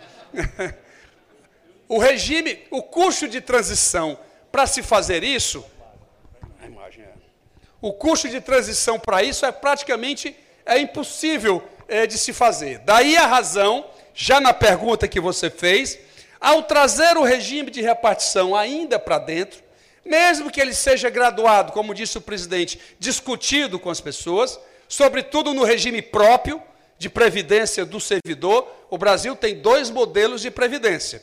O regime próprio de previdência do servidor, que é público, tanto do governo federal, como do governo dos estados brasileiros, como de 2.400 municípios dos 5.460 que tem o Brasil. Esses três todos eles são baseados no regime próprio de previdência do servidor. E tem um outro regime, chamado regime geral de previdência social, que é do trabalhador privado, tá certo? Das empresas privadas. São regime. Agora, ambos se alicerçam no regime de repartição. O problema de repartição é que você contribui para os outros. Você vê o regime muito mais como um imposto do que propriamente como o dinheiro que você produz para si próprio. Esse é o charme da capitalização complementar, porque você coloca aquele dinheiro e não interessa se a economia está alta ou está baixa, aquela conta é só sua e o governo não pode mexer no princípio constitucional que nós estamos propondo. Não, esse dinheiro não pode ser mexido. Nem que o governo tenha déficit, que não tenha déficit, não interessa. Esse dinheiro é exclusivo do trabalhador. E o segundo ponto, ele tem também a contribuição patronal, que o Paulo Guedes está pedindo para retirar, e obviamente que o presidente Ciro e o PDT estão dizendo da importância de ter a contribuição patronal. Quando a gente faz isso, o custo de transição, até porque esse modelo será somente para os novos, somente para os novos. Ele não afeta quem está hoje dentro do regime, por isso que ele é tão baixo. Como, como será para os novos, lá o dinheiro que está lá? Agora o seguinte, você tem outras maneiras de você sanear a estrutura fiscal brasileira. Primeiro ponto, me pergunt, foi perguntado aqui qual é o grande problema dessa reforma? O presidente Ciro já foi muito preciso, mas eu gostaria de acrescentar dois pontos importantes. O primeiro ponto é que essa reforma só trata no setor privado para quem ganha até R$ 5.800. Não há nenhum tratamento para quem ganha 100 mil, para quem ganha um milhão, para quem recebe dividendos de um bilhão de reais. Nada. Não há uma única linha. Aliás, as instituições financeiras brasileiras, por exemplo, uma determinada aqui distribuiu 21 bilhões de reais para seus acionistas. Desses 21 bilhões, 9 bilhões foram para três pessoas. E essas pessoas pagam zero de imposto de renda, ou que se chama de imposto de renda na distribuição de lucros ou dividendos. Portanto, esse é o grande mal da reforma, é você não trazer para dentro aquelas pessoas que são detentoras de níveis muito elevados de renda e que não se fala absolutamente nada, a não ser o PDT, que está trabalhando muito fortemente para trazer para isso. Inclusive, a questão do patrimônio. O patrimônio brasileiro está muito concentrado na mão de poucas pessoas. Precisamos também, para diminuir o imposto do menos favorecido, a gente tem que, para não aumentar a carga, o brasileiro não quer aumentar a carga tributária, você tem que ir lá no mais rico, tiraram a parcela deles que é muito concentrada, os 10% mais ricos no Brasil detêm quase metade, 47% da renda nacional, é lá onde a gente deve buscar as estruturas necessárias. Portanto, só de, só de incentivo fiscal, olha gente, o Brasil desonera de imposto para as grandes empresas aproximadamente 354 bilhões de reais por ano. Se você cortar, e veja que eu não quero ser contra incentivo fiscal, não, mas se você cortar somente 10 bilhões, 10% dos 354, aliás, o presidente Ciro fala muito em 15%, em 15, em 15%, isso dá 49 bilhões. O Paulo Guedes adora falar em 10 anos. Só aí são 500 bilhões. Portanto, tem muita estrutura para você, portanto, financiar essa, essa transição, que no nosso caso é muito menor, em função do pilar de repartição que ainda vai existir no nosso modelo. Muito obrigado pela oportunidade. E a outra, e a outra, só para terminar, tem uma medida que a imprensa não fala, não discute absolutamente nada.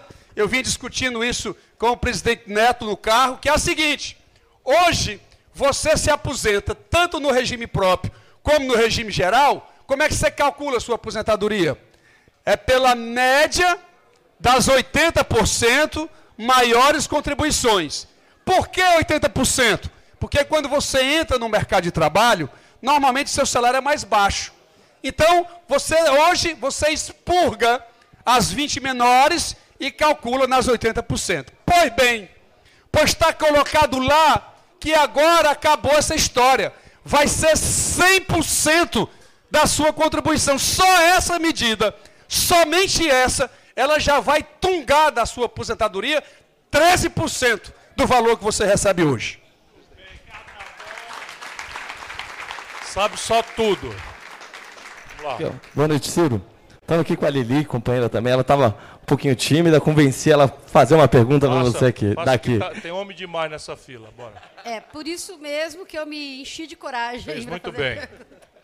Primeiro, assim, agradecer você por estar aqui.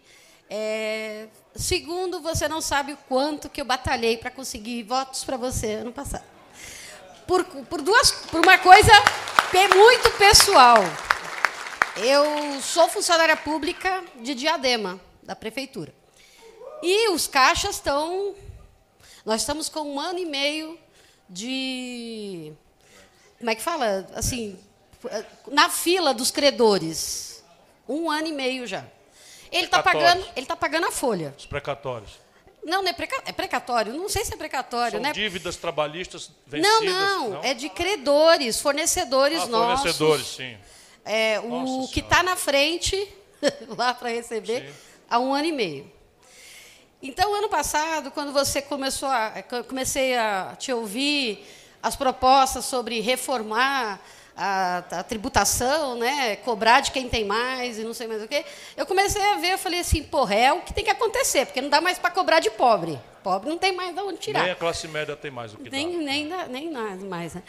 E aí eu, isso me enchi de coragem assim para fazer e voltar para a rua, porque eu estava longe da política. E agora, voltando. E assim, aí o que, o que eu queria de você?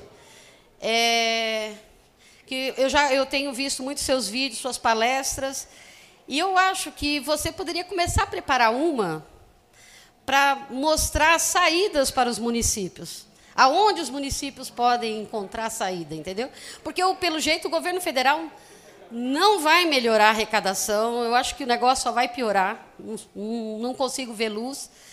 E a pergunta sobre o tema é sobre o PIS, é, que na, na reforma está dizendo que vai cortar de dois, é, quer dizer, praticamente o pessoal de São Paulo, por exemplo, não vai mais receber o, a- aquele abono do PIS, porque É, ele está na, querendo na cortar. proposta, eles estão cortando de dois salários para um salário mínimo. E em São Paulo o piso É é, o maior abono que os, salarial. É, É. e em São Paulo Não o- vai ter nada, São Paulo. São Paulo não vai ter, né? Nada, é. Então eu queria saber o que, que Oito você estados não receberão nada. Então eu queria saber o que, que você do PDT pensa sobre isso, que isso está na PEC, né?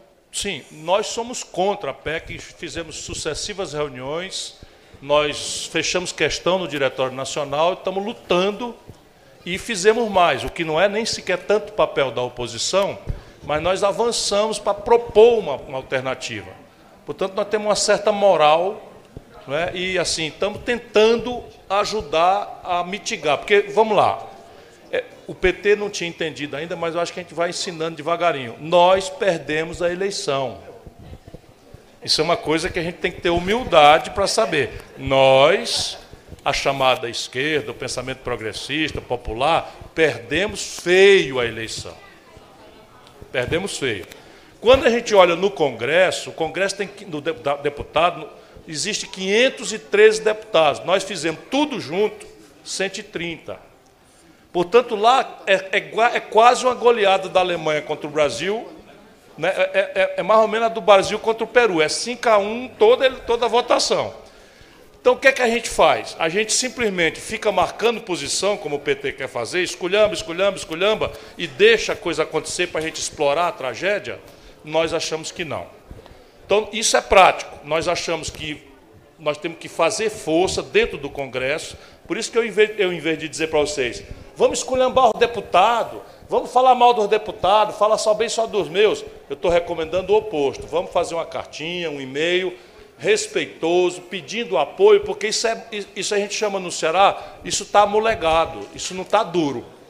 Se deixar, vai ser 330 contra nós.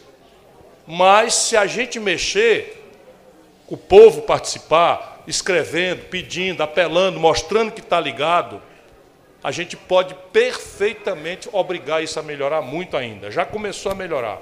E uma das coisas são essas aberrações. Em nome de quê? Qual é o, qual é o princípio que nós vamos deixar oito estados sem receber o abono salarial? Em nome de quê? São Paulo não tem pobre? Ó, nós estamos em Heliópolis. Se você quiser ir para o interior, vai para o Vale do Ribeira. Eu sou brasileiro, conheço tudo do Brasil. Vai para o Vale do Ribeira. Ninguém, ninguém sabe que tem ali um Nordeste paupérrimo no Vale do Ribeira. E aí você vai fazer o quê? Vai deixar o nosso povo pobre das comunidades de São Paulo sem receber o abono, ou quem for receber nos outros lugares vai sair de dois para um salário mínimo, em nome de quê? E volto como o Mauro falou. Então veja, os municípios, toda a nossa proposta, está aqui o professor Nelson Marconi, já já vai falar para nós também, está preocupado em redesenhar o que se chama Pacto Federativo. Isso é um nome pomposo para dizer o seguinte: a esculhambação generalizou-se. Então você sabe o seguinte: quem faz o quê quem é responsável pelo quê entre os municípios, os estados e a União Federal, quanto custo por fazer de cada um e como os tributos devem ser cobrados para fazer coerência com essas tarefas. Nós precisamos organizar isso, que é o que se chama Pacto Federativo. Então, eu vou dar um exemplo para vocês. Sabe esse mundão que é o Brasil? Esse mundão de terra que é o Brasil? O mundo inteiro olha de satélite assim, não perde de vista o Brasil de terra. Sabe quanto é todo o imposto territorial rural, que é uma espécie de PTU das fazendas. Certo? O IPTU que cada pobre de Heliópolis paga aqui em São Paulo, ou que a favela de Fortaleza paga aqui em São Paulo e tal.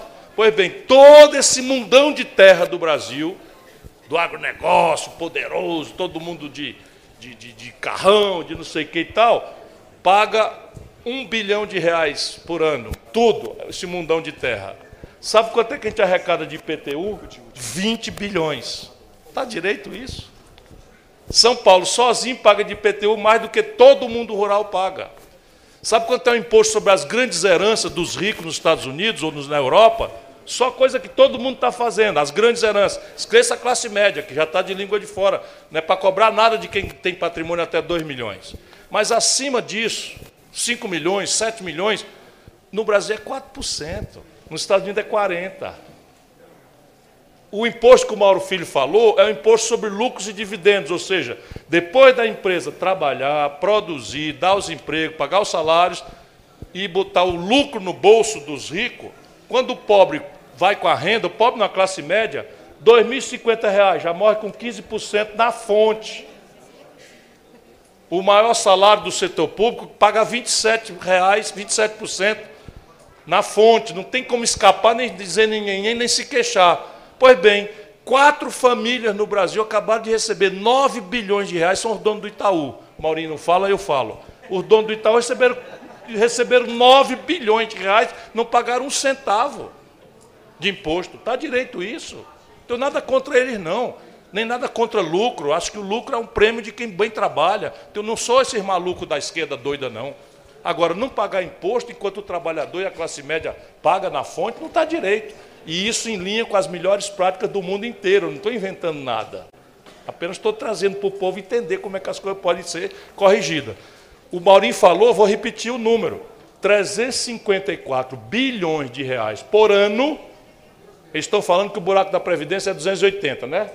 Então, bem, 354 bilhões da Previdência, do, do, da, do, de bilhões por ano, são dispensa de imposto de quem devia pagar e não paga, porque o governo resolveu. Você não paga, você não paga, você não paga. Qual é o critério? Algumas coisas são até bem intencionadas, mas outras não são, não. É só quem é amigo do rei, quem passa um toquinho por baixo dos panos, quem financia campanha ilegalmente, etc, etc. 354 bilhões, devo e não pago. Se a gente cortar 20% disso, dá 70 bilhões por ano. Em 10 anos, dá 700 bilhões, não precisa de reforma da Previdência. Percebe? Hein? É, sem contar, está me lembrando o Antônio Neto, que todo ano, esses são dispensados por lei. Mas todo ano, os que, os que não pagaram, tem um tal de refis. Ou seja, o trabalhador que paga o contribuinte, o, o, o, trabalhador, o empresário que paga, é feito de palhaço do Brasil. Porque todo ano, nos últimos 10 anos, chega no fim do ano, tem a festa do boi, a farra do boi. Está dispensado multa, correção monetária, 99%, e 1% que continua devendo, eu, eu divido na valsa em 50 meses. Aí o cabo no quarto ou quinto do sexto mês não paga de novo, esperando que no fim do ano que vem faz o refis do refis. Esse país é um país sangrado. Por isso que eu fico animado ainda de ter coragem de, de querer governar o Brasil. Porque se você souber que senhor você quer servir, essa é uma lição preciosa da Bíblia, o Brasil tem 10 portas de saída para resolver o problema. Vamos lá, meu irmão. Boa noite, Ciro. Espera um minutinho. Vamos lá, diga aí. É, primeiramente, quero, quero, agradecer o momento, né? É um prazer estar aqui com você. Para mim, você já deveria ser o nosso presidente há mais tempo, né? Eu acho que o povo brasileiro vacilou, já era para nós termos você como presidente, e até mesmo é, a esquerda partidária vacilou também, né? era para nós termos o, Ciro como presidente há, há muito tempo.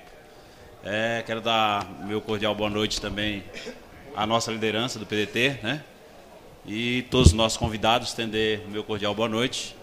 Eu sou Jaziel Santos. É, Para quem já me conhece, eu sou representante dos é, aqueles que fogem do Rapa, né? Sou representante dos cafezeiros de São Paulo. A gente somos cerca de 26 mil cafezeiros, entre funcionários e, e, os donos das barraquinhas. E é uma grande batalha viver na rua, né? A gente, eu já estou há 15 anos na rua, faz 16 anos. E conheço gente com mais tempo, né? Com 40 anos de rua. É, até gostaria de citar um pouco a questão lá do Kassab, que destruiu a vida de muita gente. Muitos camaradas nossos se mataram aí na, na gestão do Kassab porque destruiu é, o trabalho dessas pessoas. São pessoas ali que tinham 50 anos, 60 anos de idade, que não sabe nem ler e escrever, só sabe se ele comprar ali uma blusa por 10 reais vender por 15 e tragando 5 reais, se ele sabe. Mas nada mais que isso. E foi tirado o emprego dessas pessoas cruelmente e muitas delas aí se mataram, outras voltaram para o Nordeste sem esperança, né? E estamos aqui, né, na militância, lidando aí agora com a questão política, Nunca fui político partidário. Minha primeira, meu primeiro pleito foi agora em 2018, como deputado estadual aí pelo PDT. E estou aqui para juntos podermos lutar, né, em prol do povo brasileiro. É, e minha pergunta é muito simples, né? É, a gente está com dificuldades no diálogo, né, com o povo brasileiro, sendo que o nosso povo, cerca de 90% deles são trabalhadores, né? Que depende de carteira assinada, até mesmo aqueles que se consideram hoje é, da classe média, né, que é aqueles que ganham cerca de 8 a 10, a 10 salários mínimos, são empregados, né, são pessoas que dependem aí do trabalho formal, que está na sua escassez, aí, como já foi citado aqui, a gente não precisa estender muito para saber que o sofrimento aí do mercado formal está tá muito grande para o nosso povo. Porém, o povo é, desacreditaram aí do trabalhismo, e nós, como trabalhistas, é, gostaríamos de retomar o diálogo e estamos encontrando dificuldade. Queria aí que você desse aí uma palhinha para a gente do que, como fazer para retomar esse caminho, o caminho do diálogo, um caminho que a gente possa abrir de novos horizontes para o povo, o povo poder entender que não são a minoria que vai resolver o problema do povo brasileiro. O povo brasileiro é a maioria. É, não tem como, é, nós já falamos aí, né? O sujeito está devendo 400, 400 mil de imposto e, e ele está lutando na, na justiça para não pagar, sendo que o patrimônio dele é de 10 milhões, 20 milhões. O cara não quer pagar ali o devido para aí distribuir para essa, essa questão da, da, da aposentadoria do nosso povo. Então, eu gostaria de pedir para você essa palhinha assim, como Sim. retomar esse diálogo. Fico feliz de revê-lo, meu companheiro. Vamos seguir lutando. Agora, veja, a política brasileira como a mundial, não é só no país, desmoralizou-se muito. Porque, no caso do Brasil, especificamente, no primeiro momento do governo Lula, não, já começa lá atrás, no primeiro momento do governo Fernando Henrique, todo mundo achou que nós íamos explodir de progresso. Quem é mais, mais, mais antigo aqui lembra da euforia que foi o Plano Real, que deu certo, eu ajudei a fazer e tal, mas foi só acabar a inflação. E só acabar a inflação não resolve o problema, nós precisamos aprender a produzir. O que, é que acontece? O governo sentou em cima da popularidade fácil, estimulou um padrão de consumo e não cuidou de preparar o investimento para produzir esse consumo que explodiu. A partir daí, o Brasil começou a explodir a importação do estrangeiro. Com o Lula aconteceu a mesma coisa, só que mais longo tempo, mais ou menos. Só para vocês terem uma ideia, quando o Lula entregou o governo para Dilma, nós estamos vendendo uma tonelada de minério de ferro por 190 dólares. Quando a Dilma foi derrubada, a mesma tonelada de ferro nós estávamos vendendo por 38. Então o Lula aproveitou o momento em que a China estava comprando muitas coisas do Brasil, os preços dos produtos brasileiros, petróleo, milho, soja, enfim, essas coisas, minério de ferro, tudo explodiu. Petróleo estava 110 dólares quando o Lula entregou para a Dilma. Quando a Dilma foi derrubada, estava 30. Então, quando o Brasil fez muito dinheiro, nós, em vez de fazer como a formiga, guardar, investir, preparar o povo para produzir, nós estimulamos o consumo, que nem a cigarra. Na fábula da cigarra e formiga, que não sei se todo mundo sabe. Então nós fomos para a festa, foi uma festa grande, todo mundo ficou muito feliz com o Lula e tal. O Lula botou o dedo lá numa pessoa que a gente não sabia nem quem era, nunca tinha dado um dia de serviço, sendo uma boa pessoa, mas era o Lula mandou, a gente vai votar nessa mulher aí, que era Dilma e tal. A pobre, quando o negócio despencou, não sabia o que fazer, fez exatamente a mesma coisa do Fernando Henrique. Chamou o outro lado para fazer as coisas. O povo se zangou, porque 40 milhões de brasileiros perderam renda. É uma coisa devastadora o governo da Dilma, do PT. Então, você com o PT melhora, 40 milhões de pessoas sobem, mas sobem sem estrutura, sem base produtiva, baseado no consumo que era pago pelo preço dos, dos produtos externos do Brasil, que despencaram de preço. E aí 40 milhões de pessoas que acharam que estavam numa rampa subindo, tinha aberto um pequeno negócio para vender açaí, para fazer uma, uma, oficina de celular, milhares de pequenos negócios, todo mundo, aí, segura a Dilma, segura aí na brocha que eu vou tirar a escada. Escorregou todo mundo de volta, aí meu irmão, virou ódio. E esse ódio foi que presidiu as eleições de 18. Não, não, foi um, não tem culpa o nosso povo. Nosso povo. Se tem alguém que é vítima e não é culpado de nada, é o nosso povo. Porque toda comunidade tem 5% de filho da puta, de safado, toda comunidade tem. Mas 57 milhões de pessoas que votaram no Bolsonaro é nosso irmão. Nós temos que dizer para eles, ó oh, meu irmão, eu compreendo você, mas isso aí você entrou numa barca furada porque lhe enganaram. E enganou mesmo. Se você entrar no, no, na internet, Pega a opinião do Bolsonaro sobre a dita reforma da Previdência que nós estamos conversando hoje. Pega na, não é assim quando ele tinha 25 anos, 30 anos, que ele votou contra todas as reformas, a do Fernando Henrique, a do Lula, todas as reformas ele votou contra. Mas agora, na véspera da eleição, ele esculhambava, dizia que é um crime você cobrar a idade de 65 anos. Veja na internet para ver se eu estou falando a verdade. Aliás, um dia botar nesse filme aqui e começar ele abrindo a opinião. Ele e os filhos culhambando a Previdência Social. Aí se elege. Aí pega a turma que é evangélica, que tem, tem Cristo no coração, que dá testemunho, que quer a família com moral, com decência, que são valores corretos do nosso povo. Esse negócio de ficar esquerdinha fazendo desapreço às igrejas, isso é falta de respeito. É falta de respeito. Aí, mas o Bolsonaro sabendo dessa, dessa, dessa coisa, inventa que o PT ia ensinar para as crianças o kit gay. Aí entrega uma cartilha na mão do William Bonner, na mesa do Jornal Nacional, mentindo, cara. Esse kit gay nunca existiu. Porque se existisse, ele tinha que ter feito uma festa né, com um decreto revogando o kit gay. Ninguém viu. Então, assim, a lambança, a mentira, elege alguém. E, e o nosso povo é vítima disso, não é culpado. Portanto, paciência. Agora, como é que a gente resolve o problema? Vou lhe dizer: ideia, exemplo e militância. Então é preciso apostar na, na inteligência do povo, ao invés do medo, ao invés do terror, ao invés da decência. Porque o negócio de ser honesto é obrigação de todo mundo, não é vantagem nenhuma. Ora, político ser honesto, gol de quem? Tudo bem que muitos não são, mas você imagina se eu chego aqui e diz assim: olha pessoal, eu sou honesto. Égua. Eu não tenho coragem de dizer isso, porque isso é começo de conversa, isso é obrigação de qualquer um. Eu tenho 40 anos, já comandei a economia do Brasil, nunca respondi por um mal feito. Nunca. Isso é o gol de quem? É só minha obrigação. Gol de quem? Então o Bolsonaro é o honesto e tal. Aí assim, o povo com medo. O povo com medo, 67 mil brasileiros foram assassinados no último ano oficialmente registrado. Quase todos jovens, filhos nossos da periferia, negros, pobres. 40 mil mulheres foram oficialmente registradas como estupradas. Aí o Bolsonaro, com um problema complexo e grave como a questão da segurança pública, porque, meu irmão, é o seguinte: de cada 100 garotos hoje no Brasil, de 18 a 25 anos, 27 estão desempregados e não estão na escola. Sabe o que significa isso? 11 milhões de rapazes e moças brasileiros não estão nem no trabalho nem na escola. Enquanto isso, o gavião do narcotráfico está voando em cima. Ô meu filho, quer aqui 30 real, 40 real de diária?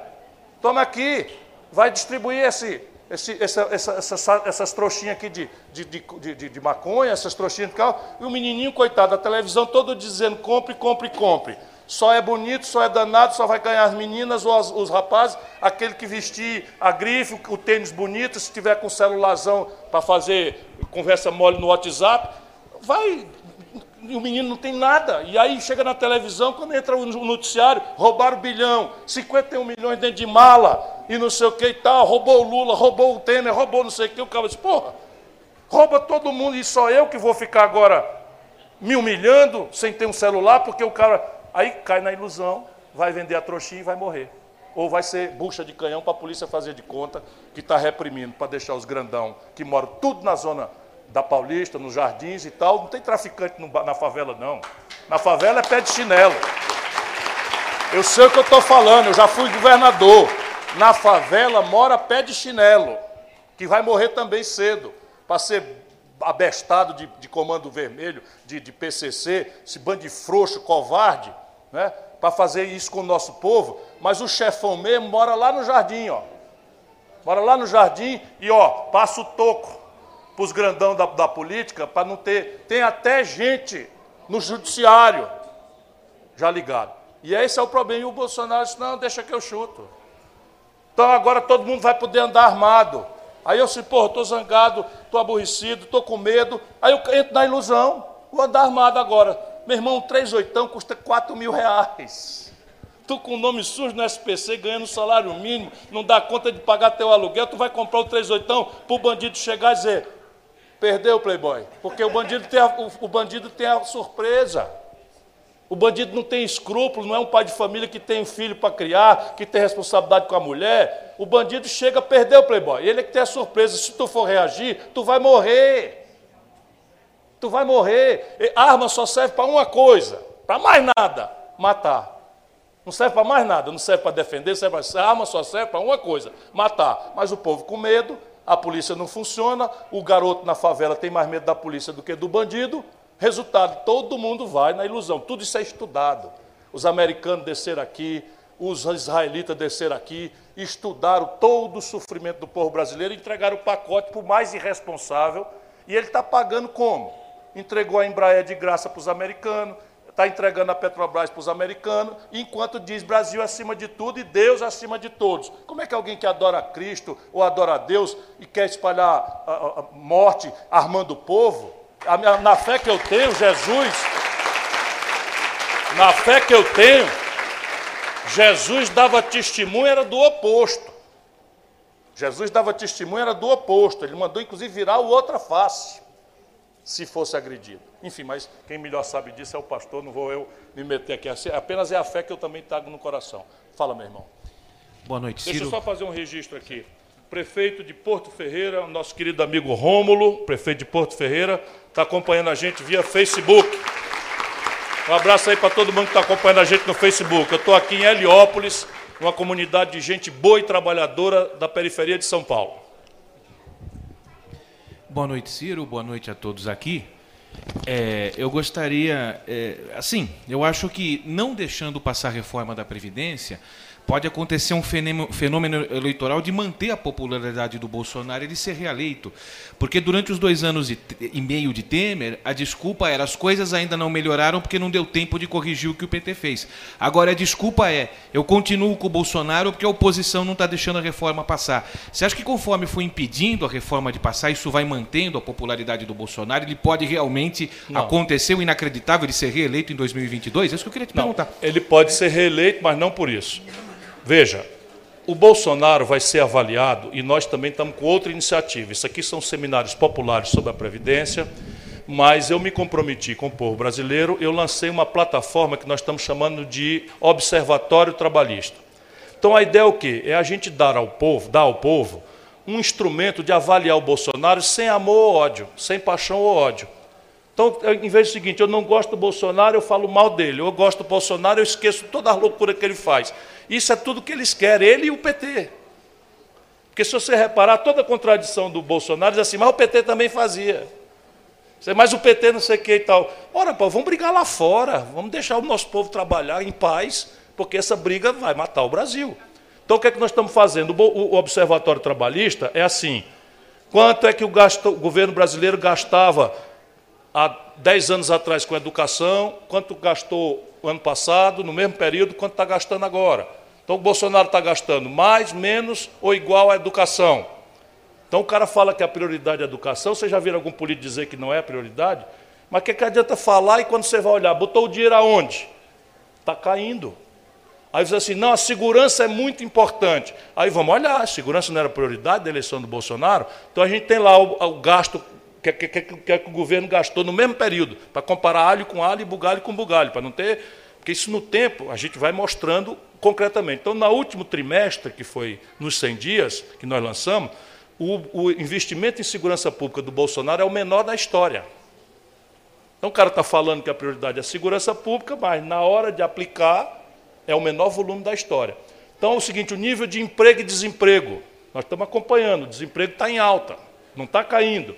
A economia está crescendo, está mais ou menos de, jogando de lado ou está caindo? No primeiro trimestre caiu e agora está jogando de lado, mas a tendência é que a economia brasileira esteja caindo. Ou seja, numa hora que nós temos 14 milhões de desempregados, então eu acho, apostando na inteligência do povo brasileiro, que a sorte da reforma da Previdência é que vai passar. Tá certo? Só que eu estou aqui lutando para que passe uma reforma que não seja tão cruelmente perversa e a gente tem poder para isso. Nós somos 130 em 513.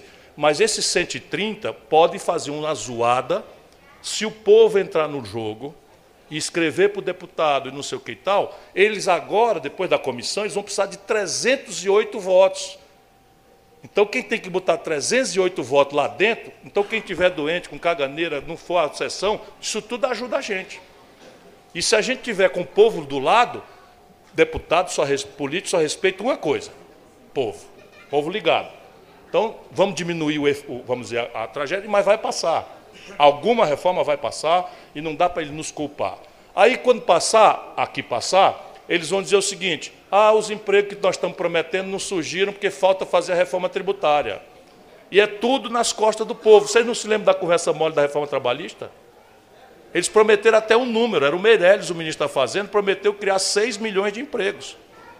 Só, olha, se a reforma trabalhista passar, pois de lá para cá o Brasil destruiu 2 milhões e 300 mil empregos. Só para a gente ver como eles estão enganando. Lá, meu irmão. Boa noite, Ciro. Aí, Boa noite a toda a mesa.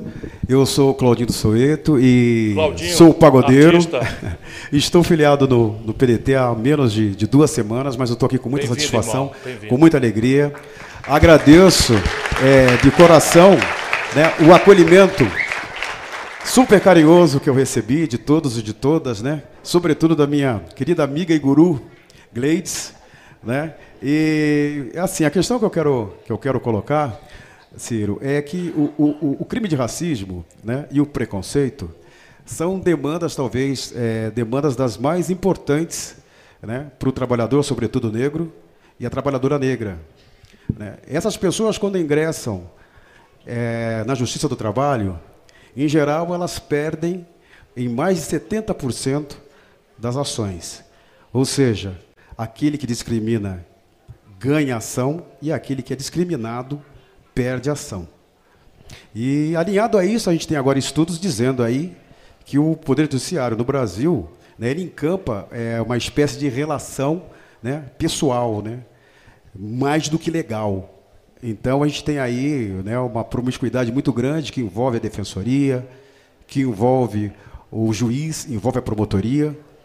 Né? E a gente tem visto muito isso né, nos últimos tempos. Né? A gente tem visto aí um poder judiciário no âmbito da Justiça Federal comum, né, que é, mediatiza né, denunciados e não observa né, as regras processuais e constitucionais, né, é, vaza informações sigilosas, influencia o pleito eleitoral e por aí vai. Eu queria saber, na sua opinião, Ciro, né, considerando essa cultura jurídica enraizada no Brasil, O que, que o trabalhador, o trabalhador negro e a trabalhadora negra podem esperar do Poder Judiciário no âmbito da Justiça Federal Especializada, onde se concentra a Justiça do Trabalho, tendo em vista né, essa real, uma real oportunidade que nós temos agora né, de reposicionar a esquerda né, no Brasil através do, do PDT. Então, obrigado. Essa é uma pergunta chave se a gente quiser compreender o nosso país de verdade. Essa questão que ele colocou, ela corta toda a deformação da democracia brasileira. Democracia é uma palavra grega que quer dizer demos, povo, kratos, governo. Então, democracia, em tese, quer dizer governo do povo. Só que há uma distorção brutal na democracia brasileira ainda. Nós não temos que tomar susto com isso, porque a história do Brasil nunca foi uma história democrática, nunca foi uma história popular. É uma história autoritária, violenta. Você é muito jovem, mas quem se debruça sobre a história, o período mais longo de liberdades democráticas, que não é uma democracia propriamente, não é só o direito de se reunir no apanhar da polícia. Mas o direito de votar, ser votado, não é só isso. Pois bem, mais longo período só dessas franquias liberais foi o período interrompido com o golpe contra a Dilma 24 aninhos. O resto da história do Brasil nunca teve mais do que 20 anos de vivência democrática. Só três presidentes da República terminaram o mandato na história do Brasil. Isso é chocante. Só quem terminou foi o Juscelino Kubitschek, o Fernando Henrique e o Lula. E se você olhar o que é está acontecendo com o Lula e o que aconteceu com o Fernando Henrique Cardoso, ou com, com, com, com, com, Lula e com o Juscelino, você vai ver a tragédia. O Lula está preso. Ainda foi mais seis processos pela frente, já está condenado no segundo, porque não é uma história democrática a do Brasil. E democracia, meu irmão, não é um regime de concessão que alguém, muito gente boa, ou um anjo desce do céu, estala o chicote e bota as coisas em ordem por nós. Não é assim. Muita gente fica mentindo para o povo, esse negócio de salvador da pátria. O PT erra gravemente nisso, quando bota numa nação de 206 milhões de pessoas, o destino dela dependendo do Lula. Isso não é sadio em nenhuma sociedade. Agora veja os cortes. 52 de cada 100 brasileiros são mulheres. Quando você vai para a representação popular no Congresso Nacional, na Câmara, só uma de cada cinco são mulheres. E olha que está melhorando. 80 de cada 100 brasileiros são da pequena classe média ou da classe trabalhadora. No Congresso Nacional, 80% dos representantes são ricos, proprietários rurais ou de empresa, etc. E aí, negro, a maioria esmagadora da sociedade brasileira é negra. A maioria esmagadora, esmagadora. Ainda que a gente faça esses disfarces de mulato, de moreno, não sei o que e tal, mas é negra a sociedade brasileira. Aí você vai olhar no Congresso Nacional, não tem 10 em cada 100 negros. Ministro, não sei se tem algum. Percebe? Então, como é, isso vai acontecer como? Por um gente boa, um valentão como eu, que vai chegar lá e vai resolver? Não acredite nisso, senão você vai se enganar e comigo você não vai se enganar.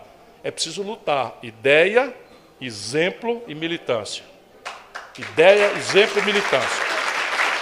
A diferença a diferença é se o governante, se o governante é sensível a fortalecer os acessos ou se o, se o governante é insensível e reacionário aos acessos. A tragédia brasileira agora é que o, o Bolsonaro é reativo a isso. E ninguém entende por quê, é uma coisa patológica, é preconceito. Por exemplo, tem uma entrevista do Bolsonaro na internet para Preta Gil, filha de Gilberto Gil, que é negra. E ela diz: Bolsonaro, o que é que aconteceria com você se um filho seu namorasse com uma negra? Aí ele diz: Preta, isso não vai acontecer porque na minha família, ao contrário da sua, não tem promiscuidade. Isso ele diz assim, com a maior leveza. De repente, na campanha começaram a denunciar esse tipo de coisa e ele arranjou, como é o Paulo Preto, sei lá, não, Paulo Preto é o do Serra. hein? O Hélio, e anda com ele do lado, fazendo pose de que ele consegue tal. Agora, se você olhar, tem uma hora que ele cumprimenta o negro e passa a mão na calça. Você não vai entender por quê, isso é um negócio patológico, é doentio, porque não existe raça, sabia? É, é questão de, de pigmentação, tem uma etnia, é outro assunto. E, evidentemente, vamos lá para o outro inverso. 76 de cada 100 pessoas assassinadas jovens no Brasil são negros e jovens, e da periferia. 70% da população carcerária brasileira, negros. Está crescendo a população carcerária feminina, os crimes contra a mulher estão crescendo, tudo por conta também de misoginia.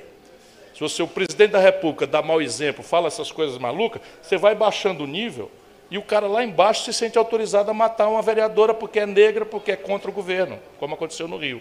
Então nós temos que lutar. Ideia, exemplo e militância.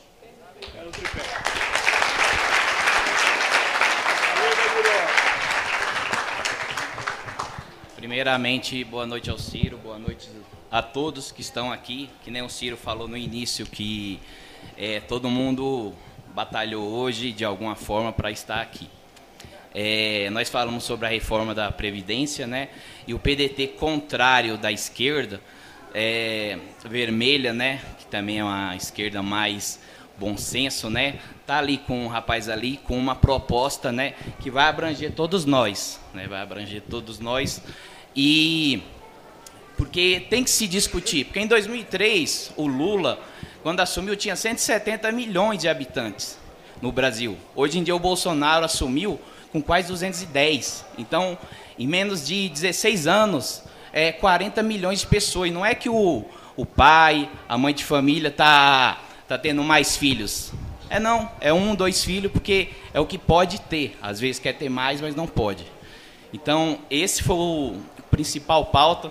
Eu perguntei aqui como eu sou metalúrgico, né, do ABC, moro em Diadema, trabalho em São Bernardo do Campo. Tem muito petista, né, que está olhando bem para você como uma solução para 2022. Prender o Lula, né? Contrariamente, o povo brasileiro é, ele tem essa simplicidade de falar aqui, mas a, como o Lula também falava, nós acabamos de ter uma, uma palestra, uma palestra aqui de cada um que falou, entregou alguma coisa, porque, é, como dizia Einstein, você tem que ser inteligente para passar de uma maneira simples aquilo que você aprendeu. E eu vejo Ciro, não é elogio isso aqui, é uma, é, é uma pura verdade da sua história.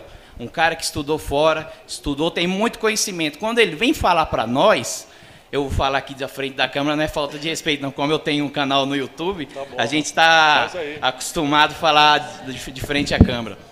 O Ciro tem muito conhecimento, então ele passa de uma maneira fácil para a gente entender. Não é que ele não saiba falar da maneira complexa que nem Vou usar um exemplo aqui, João Amoedo. Nós estamos em Heliópolis e ele veio aqui falar com nós sobre reforma da Previdência.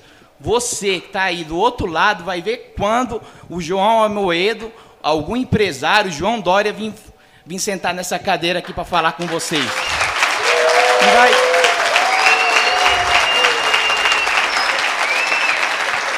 Não vai ouvir, não vai vir, não vai ver nunca. Não vai ver nunca. O brasileiro tem que se conscientizar, tomar conscientização política que tem ideologia sim. E você tem que defender o seu lado, porque eles estão defendendo deles. Entendeu? Eles estão defendendo deles e vão continuar defendendo deles. Eu perguntei aqui até no grupo da empresa, eu falei, ô pessoal, vou perguntar aqui, ó, vocês, vocês ficam prestando atenção lá. É, o pessoal do, do canal também eu tinha comentado com alguns amigos e tinha falado, ó, só ele falou, pergunta lá uma coisa para nós, Antônio. Fa faça uma seguinte pergunta. Ai, cadê o Queiroz? Falei, acho que lá, lá vai ser difícil eu pessoal responder essa pergunta, né? É, mas então, a gente precisa fazer essa pergunta todo dia. Aqui, todo dia. Então, a, o pessoal do ABC, que é o imaginário do Lula, é, imaginário popular, eles assim, num, pela, pela história dele, por ter saído, ele se sente muito apegado, mas eles estão querendo se apegar, sim, com alguém, um metalúrgico, o cara trabalhador, o cara de Uber, ele está querendo se apegar, sim.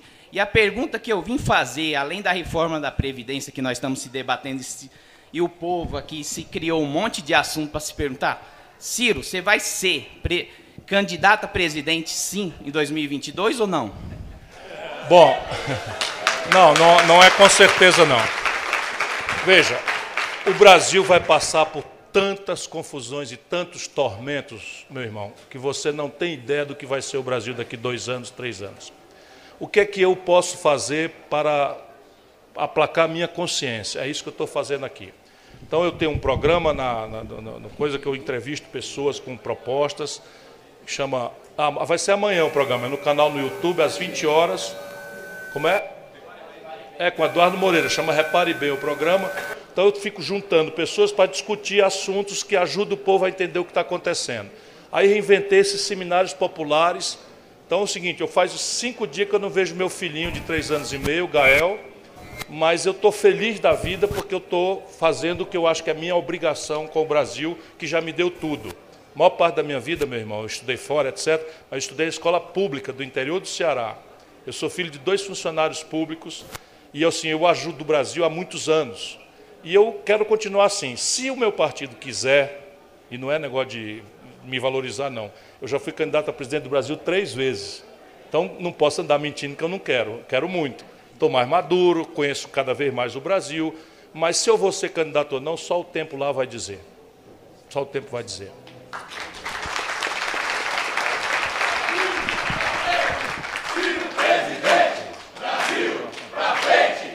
Obrigado. Vamos lá, vamos seguir. Obrigado. Boa noite, presidente. Boa noite a todos e a mesa, né? Que não é uma mesa, é só cadeira. É, a minha pergunta é: esse, essa previdência que estão estudando, que estão tentando é, essa presidência, é, essa previdência que eles estão tentando encaixar a goela dentro de nossos brasileiros, eu acredito, eu, eu, rock, eu penso de outra forma. Eu penso que é, um, é, é, é uma forma de explorar os menos privilegiados, que são a família, envergonhada com que se transformou essa elite de poderosos que vem dominando toda a nação e destruindo os trabalhadores e as famílias mais pobres e menos carentes. Né? Estou de acordo.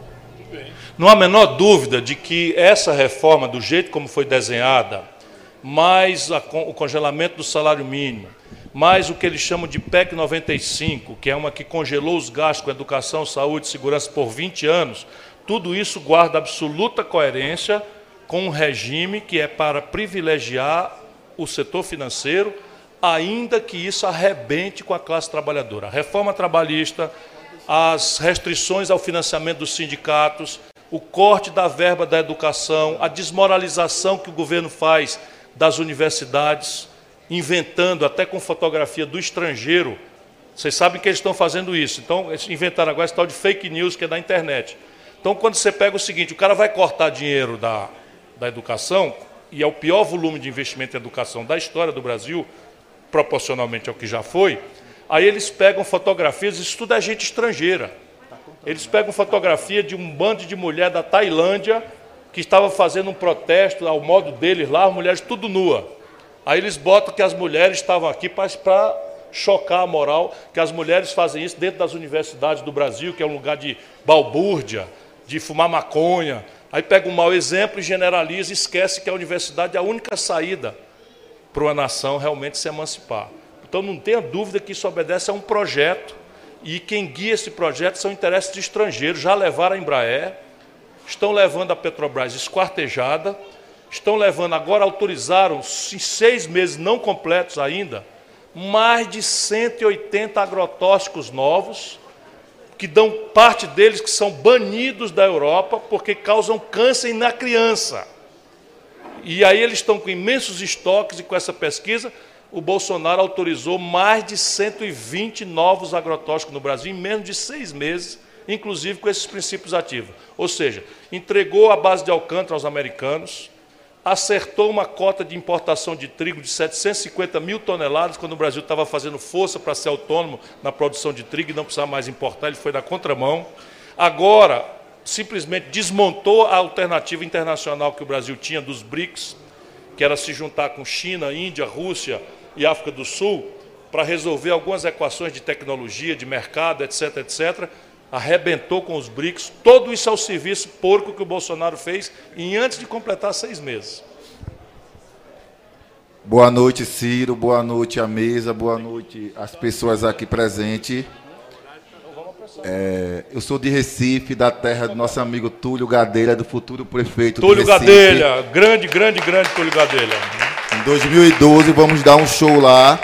É, concordo com você quando fala isso. É, hoje a gente vive uma briga da extrema direita com, é, com a extrema esquerda. O Bolsonaro pode fazer a melhor coisa do mundo, mas é, os petistas nada contra. É, os deputados votam, vão votar sempre contra. A mesma, a mesma coisa é o PT. O PT pode fazer a melhor coisa também.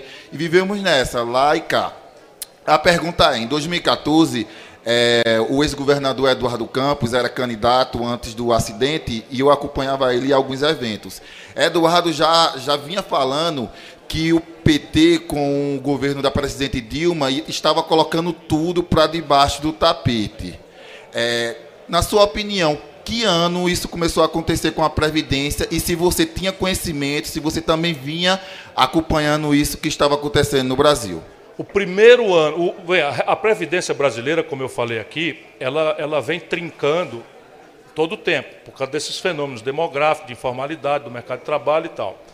Mas foram criando os puxadinhos, que eram as reformas. Então o Fernando Henrique fez uma, botou o fator previdenciário, o Lula fez uma importante, criou inclusive o regime de capitalização para o servidor público, a partir de 2003, que é, pita, é, é pitoresco ver o PT, ah, contra, não sei o que.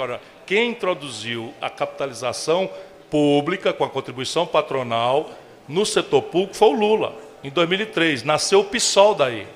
O PSOL, como partido, é uma dissidência do PT que não aceitou a reforma da Previdência que o Lula propôs e a denúncia de corrupção. Essas são as duas razões que o PSOL saiu do PT. Então vem trincando. A Dilma propôs uma DRU de 30% aquela DRU que tira um, um, dinheiro, ela não conseguiu passar, mas entrou o Temer, que foi botado na vista pelo Lula, né? A gente, às vezes, eles querem que a gente esqueça, mas quem botou o Michel Temer na linha de sucessão foi o Lula. Com a popularidade dele, botou a Dilma e botou o Michel Temer. E a gente quisesse votar contra o PSDB, era o jeito de votar no beijo, como aconteceu comigo, com o Eduardo. Por exemplo, o Eduardo perdeu a calma, resolveu ser candidato, lamentavelmente aconteceu o que aconteceu, e eu segui firme. Mas agora eu tenho moral para dizer, daqui para frente nunca mais. Agora é outro caminho, ou então eu não participo mais, porque você tem que explicar a esculhambação dos outros é para lascar. Eu me comporto a vida inteira, eu, governador garoto, não fui morar no palácio. Não fui morar no palácio, não andava com segurança, abri mão das aposentadorias. Por quê? Porque eu sou bocão, e se eu andar né, criticando os outros com o rabo grandão atrás, vão queimar.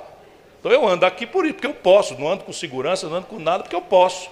Nunca fiz mal para ninguém e tal. A Ceará hoje é a melhor educação pública do Brasil, melhor saúde pública do Brasil, porque tem uma, uma obra para mostrar, não, não tem negócio de faltar, faltar dinheiro para salário. Há 30 anos que nós não falamos nisso lá.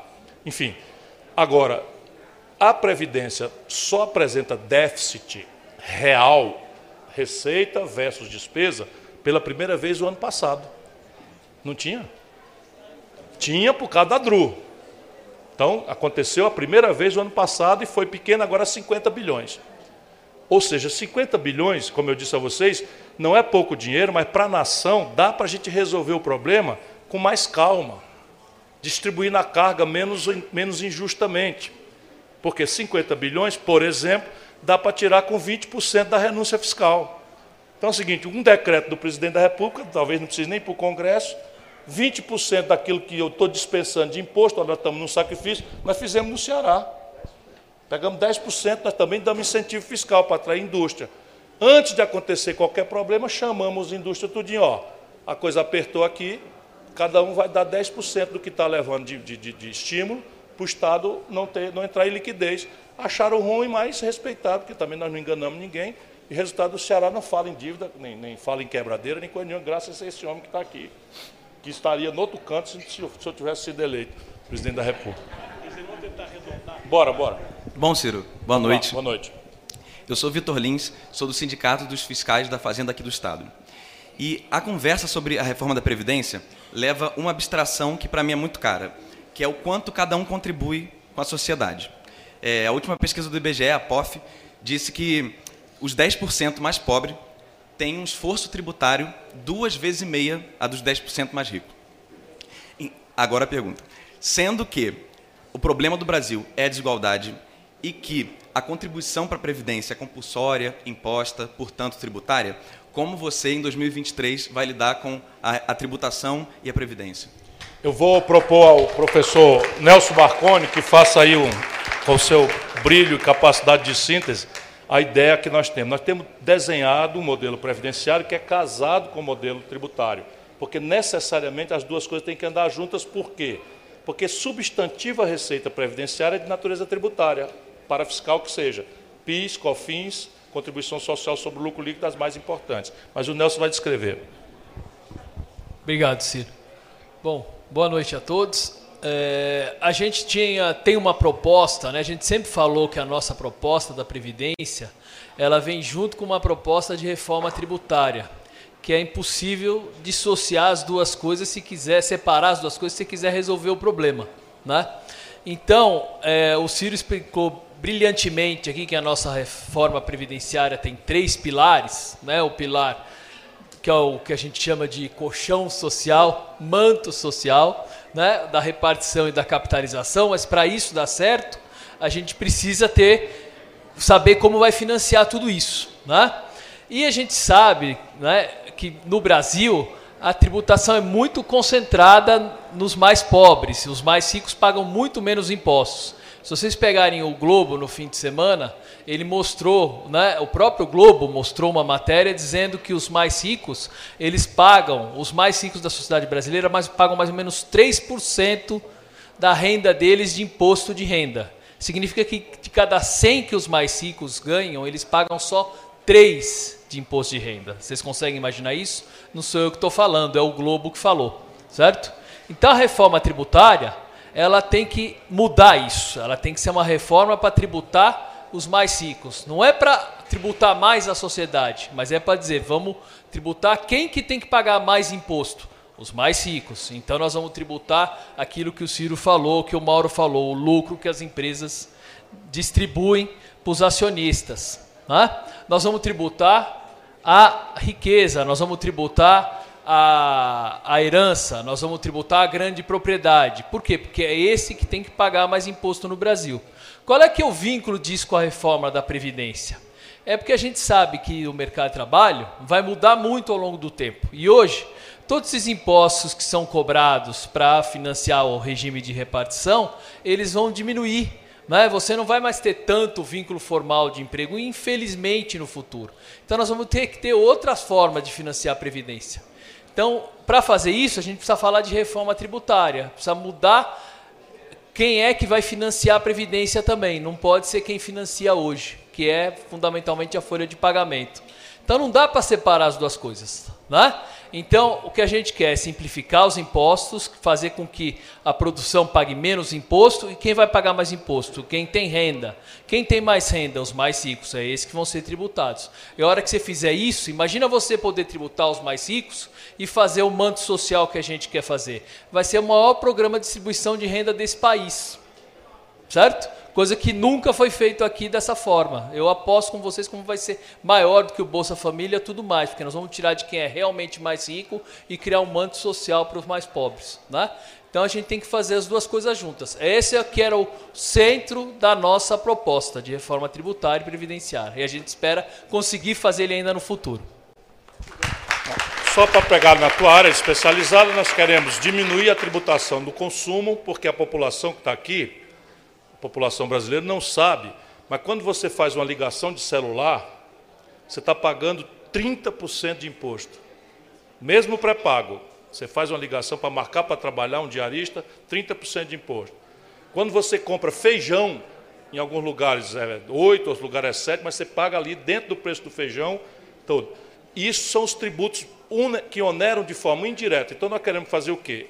Simplificar tudo no IVA, que não pode ser, como no resto do mundo, cobrado de forma imediata no destino, porque São Paulo é muito dependente do crédito de CMS na origem, porque concentra muito a indústria. Então, nós elaboramos, enfim, nós temos uma proposta antiga que agora está muito colocada em números pelo pessoal do Instituto Fiscal Brasileiro, como é o nome?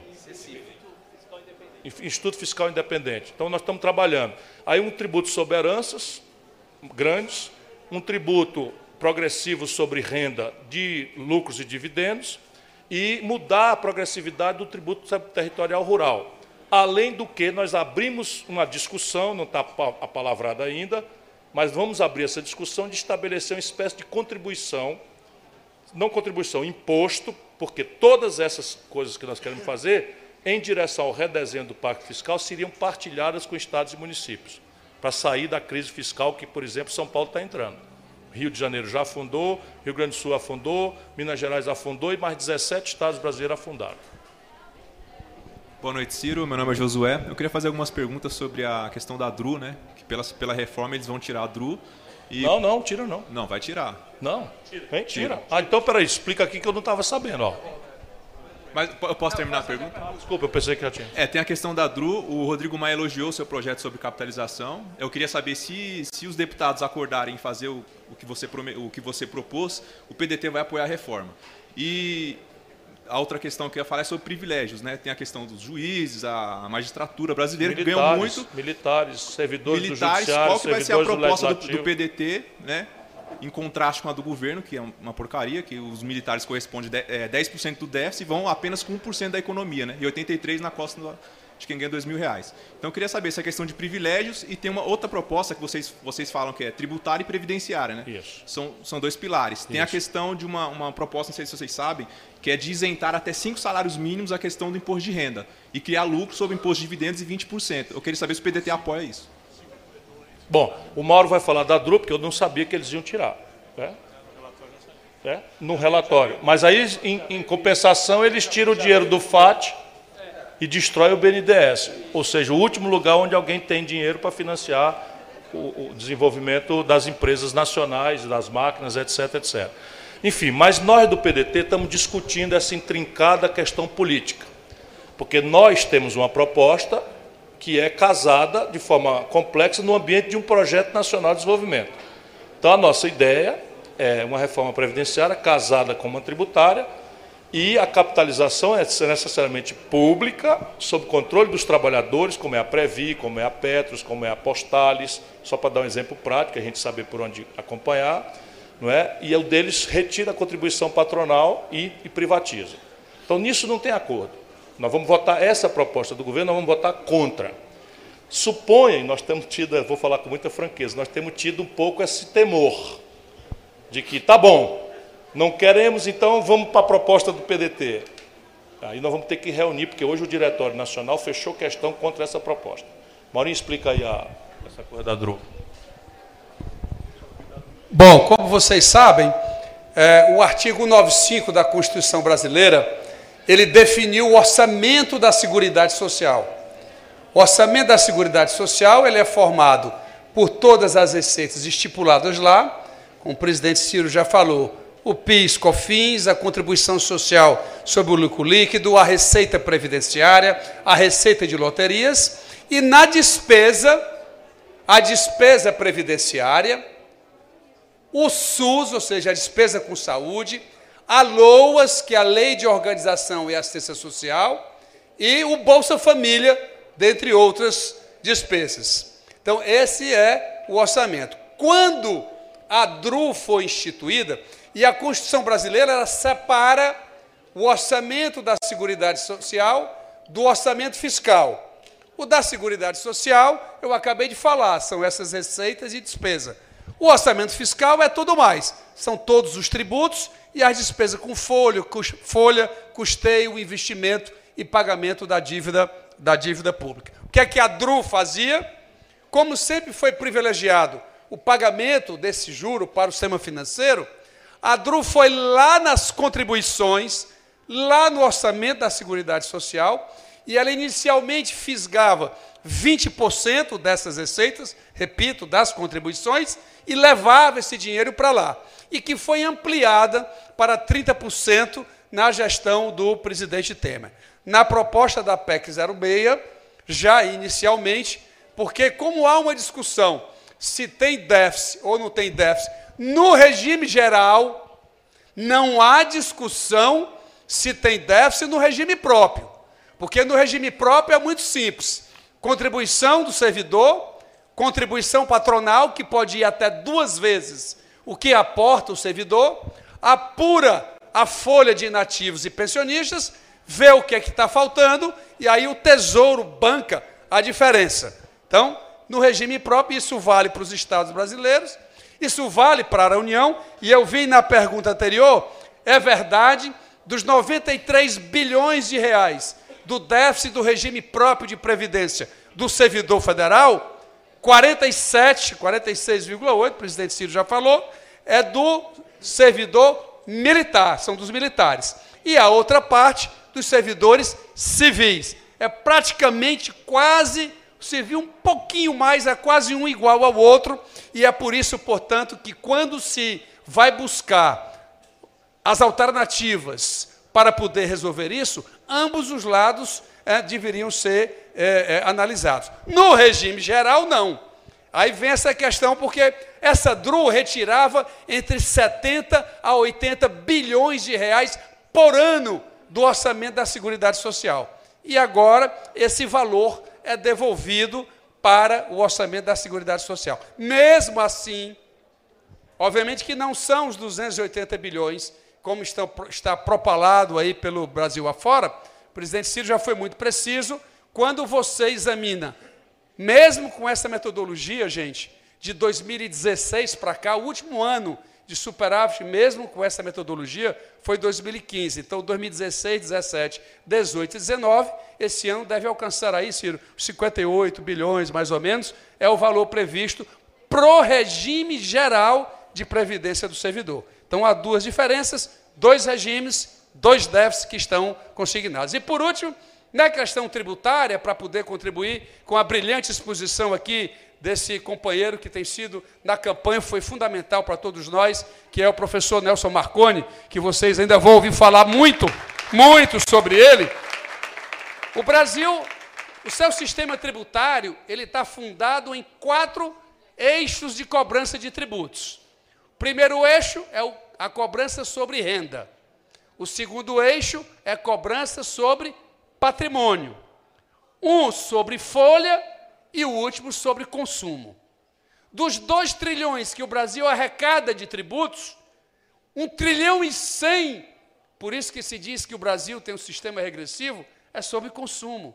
É no pessoal que é menos favorecido. E 390 sobre patrimônio o PDT tem uma proposta firme para poder alterar essa composição e fazer o sistema tributário brasileiro muito mais justo. Aumentar lá em cima, diminuindo o consumo, essa é a essência da proposta da reforma tributária que a gente defende tão veementemente. Muito obrigado.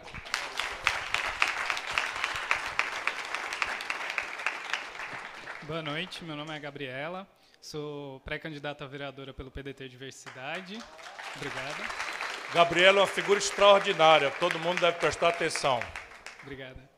É, faltou dar detalhes como fica a previdência feminina, tanto no, na proposta do Bolsonaro como na contraproposta do PDT. A nossa do PDT, ela não faz essa parametrização como eles fazem.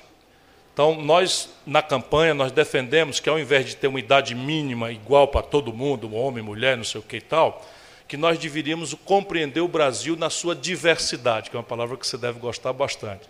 E qual é a diversidade brasileira? Homens e mulheres. Por quê? Porque a mulher, por regra, ainda é um sintoma do atraso, joga uma é, trabalho, uma dupla jornada de trabalho.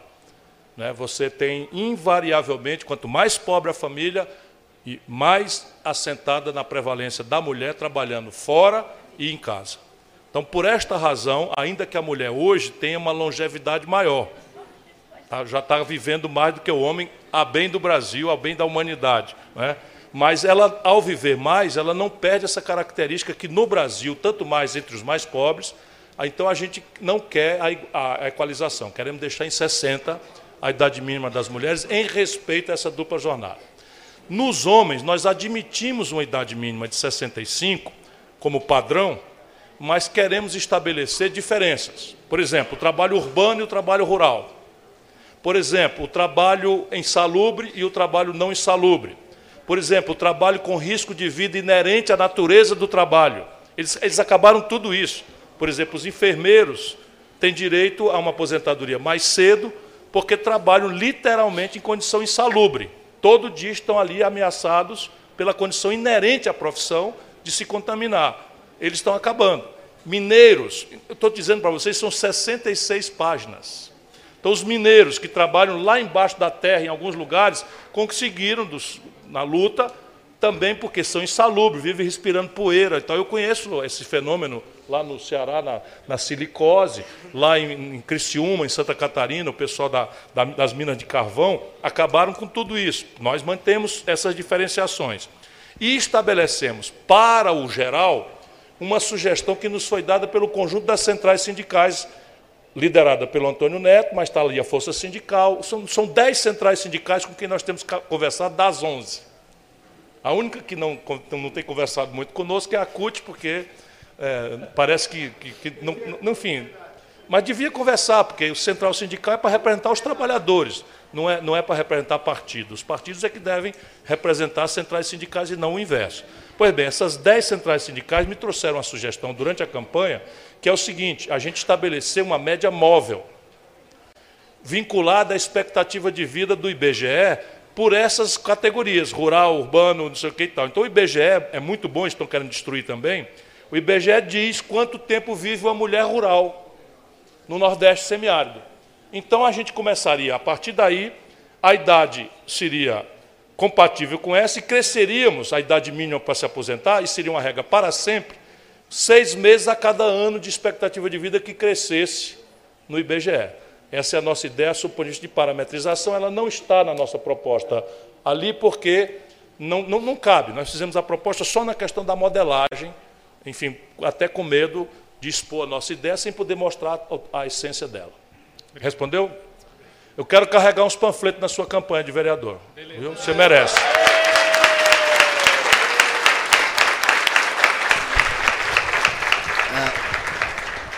Boa noite, Ciro. É... Eu, assim, eu tenho para mim que. Boa noite a todo mundo também. Eu tenho para mim que. Isso é o Brasil, é um caba cabeludo desse e eu careca, né? Uns com tanto, outros com nada. Vamos lá, estou brincando, só pode o que eu, assim, o que assim, o que eu vejo assim que a, a, a reforma da previdência, para mim seria um problema para mim totalmente secundário. É, não seria algo que deveria ser uma preocupação de um presidente da República ou do governo ou de do conjunto do Congresso, enfim. Né? Só que a mídia pautou, enfim, né? o mercado financeiro impôs, de alguma forma. Né? E porque para mim assim tudo passava antes por um por um certo digamos uma injeção de desenvolvimento de desenvolvimento né, é, no país é, coisa que não pa parece não ser muita vontade do empresariado o que eu falo assim porque eu nessas eleições de 2018 acompanhei todos os candidatos inclusive vi várias palestra sua, eh, vários debates, enfim, né, de vários candidatos, enfim. E uma que me chocou, que marcou, foi uma, uma que você deu na CNI, junto com o Bolsonaro, né? Levei você, uma mão de vaia lá. Você com um programa robusto de desenvolvimento econômico, né, foi vaiado, e aí o Bolsonaro, com aquele golpe clichê, aquelas frases feitas, como você mesmo dizia, frases feitas, conquistou o coração, né? Aí eu fico perguntando, como é, é, você tem um programa de desenvolvimento do país, né, ou então até mesmo as propostas medidas de taxar as, as riquezas, uma elite como a nossa, assim, né, é, uma elite totalmente colonialista, enfim, muito preocupada com si própria, assim. Inclusive a gente vê o velho da van a favor da Pense numa fuleiragem, velho da van. Velho da van. Esse é coisa ruim enfim, demais. Né? Eu assim, acredito que seria uma das dificuldades, talvez, que você encontraria se caso ganhasse a presidência para enfrentar, de repente, assim. Olha, o povo brasileiro é muitas vezes mais inteligente do que esses boboca de Brasília pensam. O companheiro acabou de ferir o ponto. Por que, que nós estamos refletindo aqui sobre reforma da Previdência? É porque é a pauta do Congresso, mas essa não é a pauta central mesmo. A pauta do Brasil deveria ser, até para resolver o problema da Previdência, uma pauta de desenvolvimento, de retomada do desenvolvimento. Deixa eu dizer a vocês para ver como ele tem razão. O Brasil está completando, no ano de 2019, a pior década de matéria de desenvolvimento econômico dos últimos 120 anos. E aí veja como a nossa elite é estranha, como você falou, eu não posso falar tão duramente, porque né, eu tenho que governar para todos se algum dia eu for governante. Mas a nossa elite é tão estúpida que não às vezes percebe o seu próprio interesse. Nos últimos três anos, isso tudo é número oficial. No Brasil foram fechados 220 mil pontos de comércio. É evidente que a, o genocídio aqui é do pequeno, né? mas muito grande está indo para o espaço também. Foram fechados no Brasil, e aqui é improvável que tenha muitos pequenos, a CNI, por exemplo, 13 mil indústrias fecharam no Brasil, meu irmão, dos últimos três anos para cá. E eles todos são favoráveis a esse modelo econômico que é o mesmo que o Fernando Henrique impôs, passou o governo Lula, passou o governo da Dilma e tal. E eu me tenho entregue a pensar, que merda é essa? Será que os caras não percebem o próprio interesse? E eu é que estou vendo o interesse deles? E eu cuido que eu, tenha, que eu achei a chave para entender. Sabe o que é? É que o empresário brasileiro, quando ele está no comércio, no balcão, quando ele está na roça, quando ele está no chão da fábrica, ele percebe que tem uma coisa errada. E reclama a mudança. Mas quando ele sai para casa, ele leva o excedente financeiro, porque o Brasil é de capitalismo nepotista. Empresa quebrada, empresário rico. O presidente da CNI é um cara quebrado. O presidente da Confederação Nacional da Indústria é falido. O presidente da Federação de São Paulo é falido. e defendem o modelo econômico que os quebrou. Por quê? Porque eles quebram a empresa e são ricos no pessoa física. E não pagam imposto e botam essa dinheirama no juro. Portanto, nós não vamos receber solidariedade dessa gente se nós não quebrarmos a lógica, que é a perversão central do Brasil que você intuiu com o maior brilhantismo. É que no nosso país, ninguém precisa ser economista para entender. A taxa de juro que o governo paga pelos papéis é maior do que o lucro da economia real. Se eu tenho dinheiro, eu prefiro botar na especulação financeira do que botar no comércio, na indústria, na roça, porque eu ganho mais dinheiro na especulação na moleza do que eu ganho se eu for produzir, lidar com trabalhador, lidar com sindicato, lidar com fiscal, lidar com confusão, lidar com tributação, etc, etc. Mas se eu não tenho dinheiro, que é a verdade maior do Brasil, do empreendimento brasileiro, como é que eu posso tomar dinheiro emprestado no banco para botar num negócio que vai me dar um lucro menor do que o juro que eu tenho que pagar para o banco? Por isso que nós estamos falando não só do endividamento das famílias, mas o empresariado brasileiro está hoje endividado, as empresas, 3 trilhões de reais, 600 bilhões de reais estão caminhando para crédito de recuperação inviável. Nós estamos destruindo a pequena e média empresa brasileira também pelo, pela, pelo escorchante da taxa de juros. Portanto, a solução aqui é fazer a taxa de juros descer para um valor menor do que o lucro que alguém vai ter jogando na construção civil, na roça. Para isso, nós precisamos saber por que, que a taxa de juros é assim e enfrentar de forma séria, não com negócio de conversa fiada, porque isso não se brinca. Mas a gente sabe como fazer. É engraçado que o, o, o Tivita, né, da, da... da Veja, pronto, exatamente. Está falando do Tivita da Veja, que é três gerações de bandido, três gerações de gangster já morreram aí, eu devia até não falar mais, mas é três gerações de gangster. Empresa quebrada, todos eles milionários.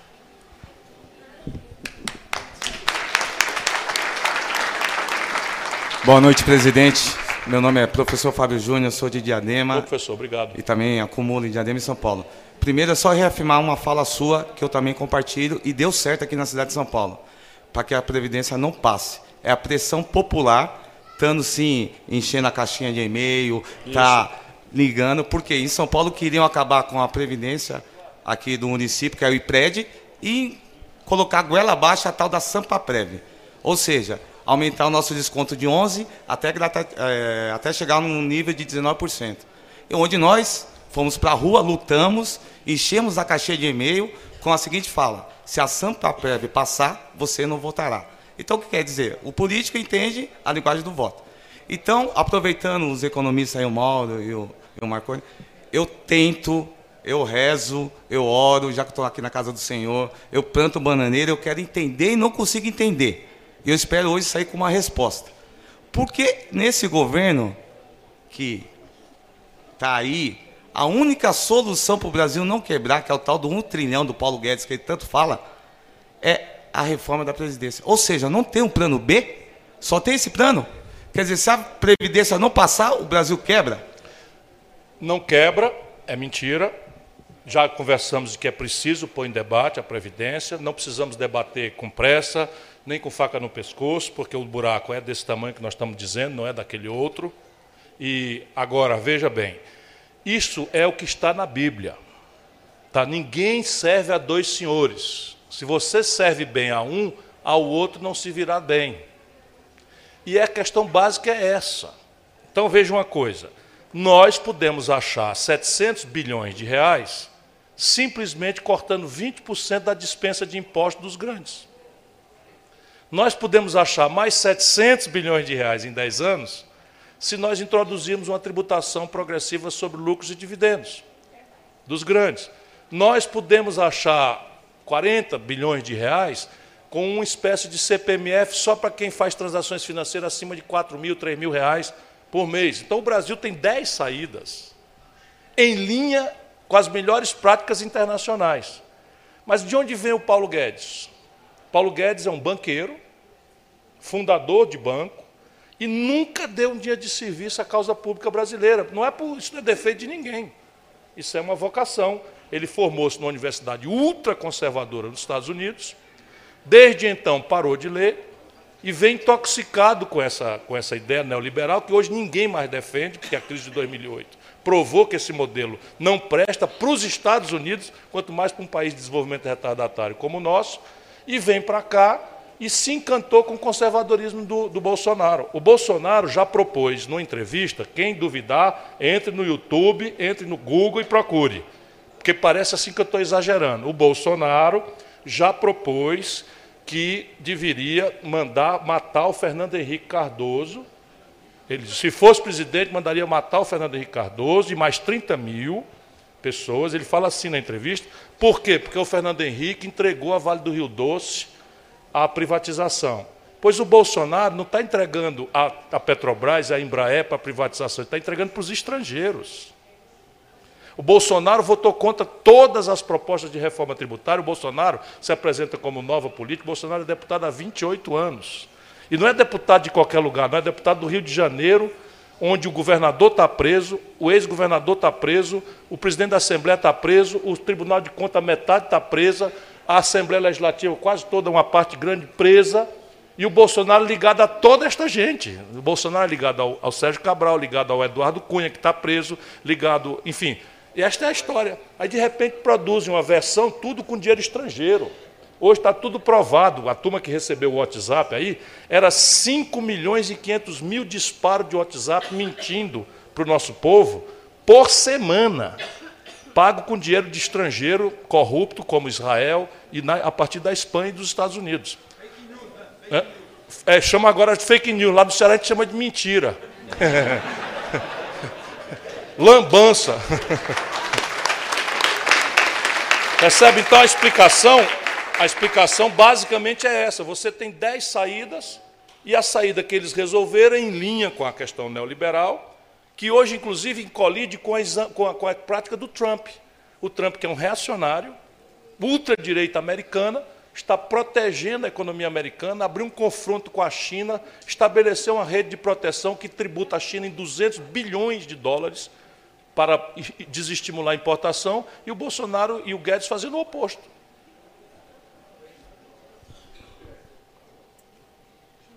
Boa noite, meu nome é Letícia Hamester. A minha pergunta também é sobre a Dru, como colega antes, só que eu queria falar de outro aspecto envolvendo a Dru.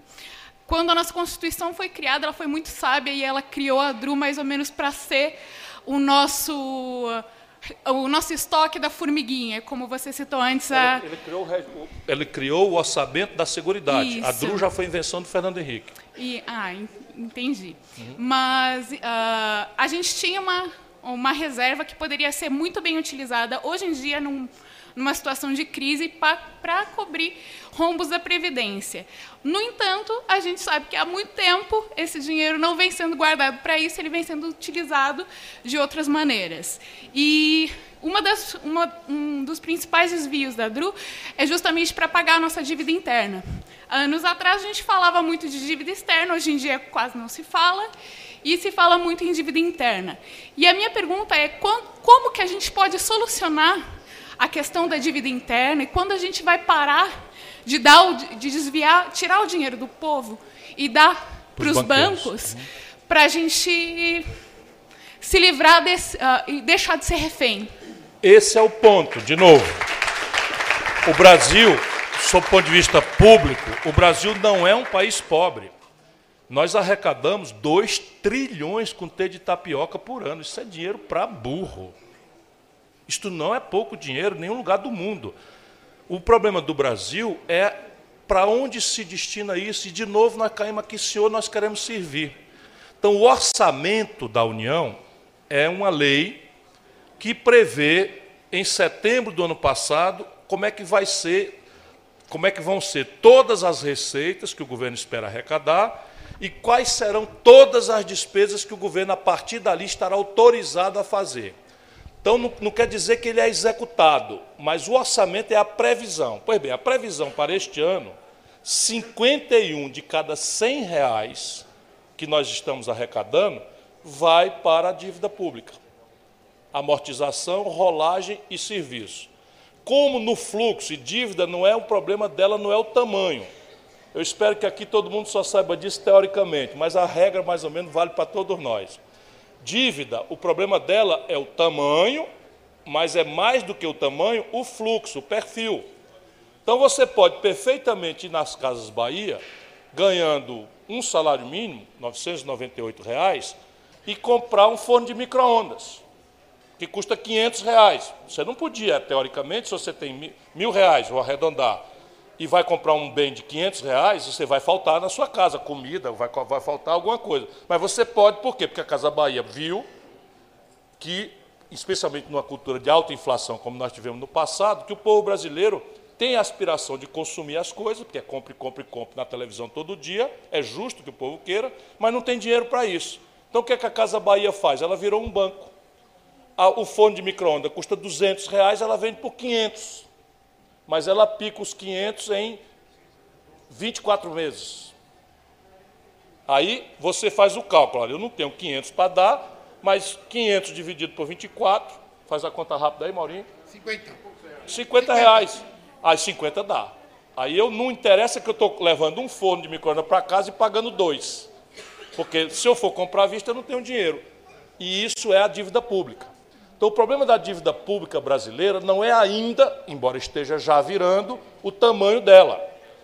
No mundo inteiro, você deve ver a imprensa falando, a gente fala de dívida pública e refere ao PIB. O PIB é o conjunto de riquezas que a sociedade produz no ano.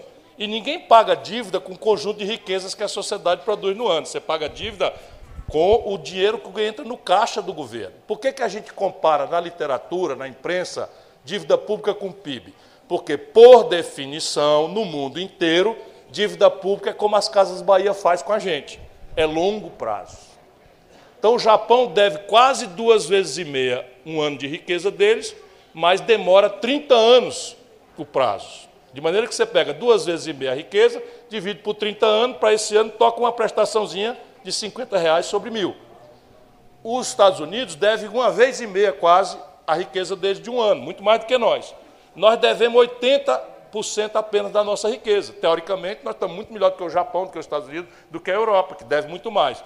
Agora, o problema é que nos Estados Unidos vence em 30 anos. No Brasil, a gente deve 80, mas vence tudinho, ou pelo menos um quarto vence em quatro dias. Um quarto da dívida vence em quatro dias. E o resto, se duvidar, vence em quatro anos. Aí não dá para pagar. E aí a gente fica, corta despesa, corta despesa, arrebenta o povo, arrebenta, tem 24 mil obras paradas, e nessa lógica de que nós vamos. E aí, como é que a dívida cresce? Se nós não estamos fazendo nada, teoricamente a gente faz uma dívida na Casa Bahia, mas leva um, leva um micro-ondas. A gente faz uma dívida no Ricardo Elétrico, mas leva uma geladeira. No Brasil, o mecanismo da dívida virou dívida por dívida. Ou seja, a nação inteira trabalhando, se sacrificando, pagando imposto para o governo cevar 10 mil famílias, tendo os bancos por intermediário. E aí, por que, que isso acontece no Brasil? De novo, o erro estratégico que a esquerda cometeu e alargando do Fernando Henrique para cá. Porque se dizia também social-democrata, progressista, etc, etc. Pois bem, no Brasil, essa gente que nos governa nos últimos 20 anos permitiu, e só aqui acontece isso, nenhum lugar mais do mundo, pastor, que nós concentrássemos na mão de cinco bancos 83% de todas as transações financeiras, inclusive dívida. Sabe quantos bancos competem pelo cliente nos Estados Unidos, país do capitalismo? 5 mil.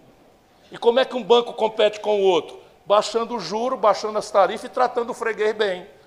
Aqui no Brasil, cinco se reúnem, jantam aqui em São Paulo, no Rio de Janeiro, e combina as tarifas iguais, a taxa de juro igual, e quem quiser que morra neles. Sabe quanto custa o cartão de crédito nos Estados Unidos? Para você rolar uma dívida no cartão de crédito? 14% ao ano. Sabe quanto custa no Brasil? 400% de juro ao ano. E se não quiser, vai se queixar para o padre ou para o pastor. Porque não tem, porque o Banco Central é entregue ao controle deles. E agora, a próxima brincadeira do Bolsonaro, que alguém estava me perguntando aqui, vai ser propor a autonomia do Banco Central. Aí eu vou para a rua tocar fogo. Porque se fizer isso, tira a condição de corrigir o problema. Última pergunta, pessoal. Obrigado. Não é bem uma pergunta, é um agradecimento pela simplicidade com que o senhor expôs o problema e pedir licença para o presidente, para o nosso senador, para entregar um diploma para o senhor e uma homenagem ao pastor também, que tão gentilmente cedeu o nosso espaço aqui. E para concluir tudo, o pessoal quer que o senhor fale alguma coisa sobre a reforma da política e eu gostaria de saber alguma coisa sobre a segurança pública na Previdência. Eu vou mencionar aqui duas coisas rapidinho. Primeiro, reforma política. Inventaram essa, né, de que o Brasil precisa de uma reforma política. Então, eu não conheço um brasileiro, um só, da esquerda, da direita, do centro, do, da, da extrema-direita, da extrema-esquerda, que não diga também que é a favor de uma reforma política. Portanto, eu também sou. Então, todo mundo é. Por que, que se todo mundo é a favor, por que, que ela não acontece? Isso é o que nós devemos nos perguntar se a gente quer de fato avançar. A razão é muito simples, vamos raciocinar juntos. É assim, ó, as leis da política brasileira geram a representação que nós temos. E quem tem o monopólio de mudar as leis é o Congresso que é eleito por essas leis. Então, a pergunta muito simples: por que, que alguém eleito por uma regra vai mudar a regra que lhe deu a eleição? Isso então está na casa do sem jeito? Não, está não. Só tem uma saída. Ou duas. Ou as duas juntas que é melhor. O presidente da República forte, e o presidente da República forte não precisa ser autoritário. O presidente da República forte é um que chegue lá com grande força na opinião pública. E a minha grande raiva do Bolsonaro, o despreparo dele, é que ele está jogando este capital político todo fora. É mágico o poder que um camarada eleito com 57 milhões de votos tem. Se o cara souber para onde quer tanger, é muito difícil o Congresso resistir. E o Bolsonaro praticamente está hoje, ele mesmo falou, virando uma pessoa sem o poder que, que recebeu. Ele está falando, mas isso, isso um presidente da República falar, rainha da Inglaterra, a gente pode falar na feira. Na feira a gente pode falar e tal, mas a rainha da Inglaterra é chefe do Estado inglês. Então, o presidente do Brasil não pode dizer uma besteira dessa, porque ele ofende um chefe de Estado, tá certo? Porque na Inglaterra, tudo bem, mas vamos ficar aqui. Não tem os poderes, não exercitou os poderes, porque, porque se o caba não sabe para onde quer ir, não tem vento a favor. Você está no barco, o vento está soprando, você não sabe se quer ir para lá, para lá, para lá, não tem vento a favor para quem não sabe onde quer ir. E esse é o problema. Então, só tem um jeito: é o presidente chegar na primeira hora e propor, mas ter humildade para não propor para agora. Por quê? Porque toda reforma que o poderoso propõe tem a desconfiança do povo e, da, e dos políticos de que ele está fazendo uma reforma para se perpetuar no poder, para aumentar o poder dele. Por isso que o Lula passou 16 anos, o PT passou e não propôs nada. Compreende? O que, é que a gente podia fazer? Propor para entrar em vigor daqui três, quatro eleições no futuro. E aí você está trabalhando para o país e não para o seu partido, para o seu projeto pessoal de poder. O deputado faz um cálculo, olha, daqui quatro eleições eu já estou de osso branco, já me aposentei, então vou atender o presidente, está muito forte, o povão gosta dele, está propondo, me respeitou, porque tá, não quer mudar a regra que me deu a eleição, e aí duas coisinhas precisa fazer, só duas. Não é muita coisa não. É organizar a relação entre dinheiro e política. Porque nós metemos na cabeça do povo brasileiro que essa é uma relação suja. Isto é uma mentira. Democracia sem custo não existe em nenhum lugar do planeta Terra. Porque democracia tem custos. Tem o custo de produzir o programa de TV, tem o custo de fazer a irradiadora azucrinar a vida do povo nos, nos bairros, né? tem o custo de carregar o cartaz, tem o custo de botar as meninas para agitar a bandeira com aquela alegria toda que elas ficam né?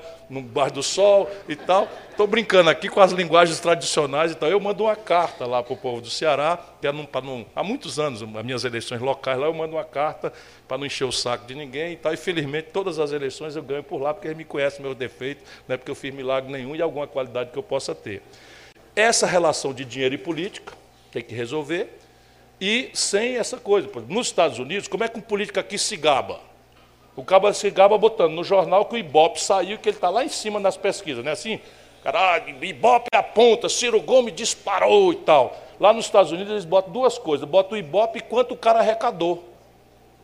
Porque na moral deles, que é luterana, na moral deles, quanto mais dinheiro você arrecada, a suposição é que é honesto. Porque se for desonesto, vai para a cadeia. Tudo bem, eu também sou a favor, se for desonesto, para a cadeia. Mas aqui a gente trata o honesto como se fosse ladrão. E o ladrão não quer nem saber, pode inventar a lei que quiser, ele faz por trás dos panos e pronto. Mas quem precisa de um financiamento decente é o trabalhador honesto, que quer entrar na política, é um jovem que não tem grana, esse menino vai ser candidato, essa menina vai ser candidata a vereadora, o Gabriel vai ser candidato, onde é que tem dinheiro? Não tem dinheiro. Um trabalhador entra para disputar a eleição, cadê o dinheiro? Não tem dinheiro. Então tem que ter estrutura para deixar a garotada entrar na política, não pode ser só. Por isso que 80% do Congresso é de rico.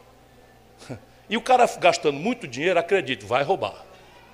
Porque não vai, não faz sentido. O Castor gasta 2 milhões de reais para ser deputado e ganhar 26 mil reais por mês. Aí alguma coisa está errada.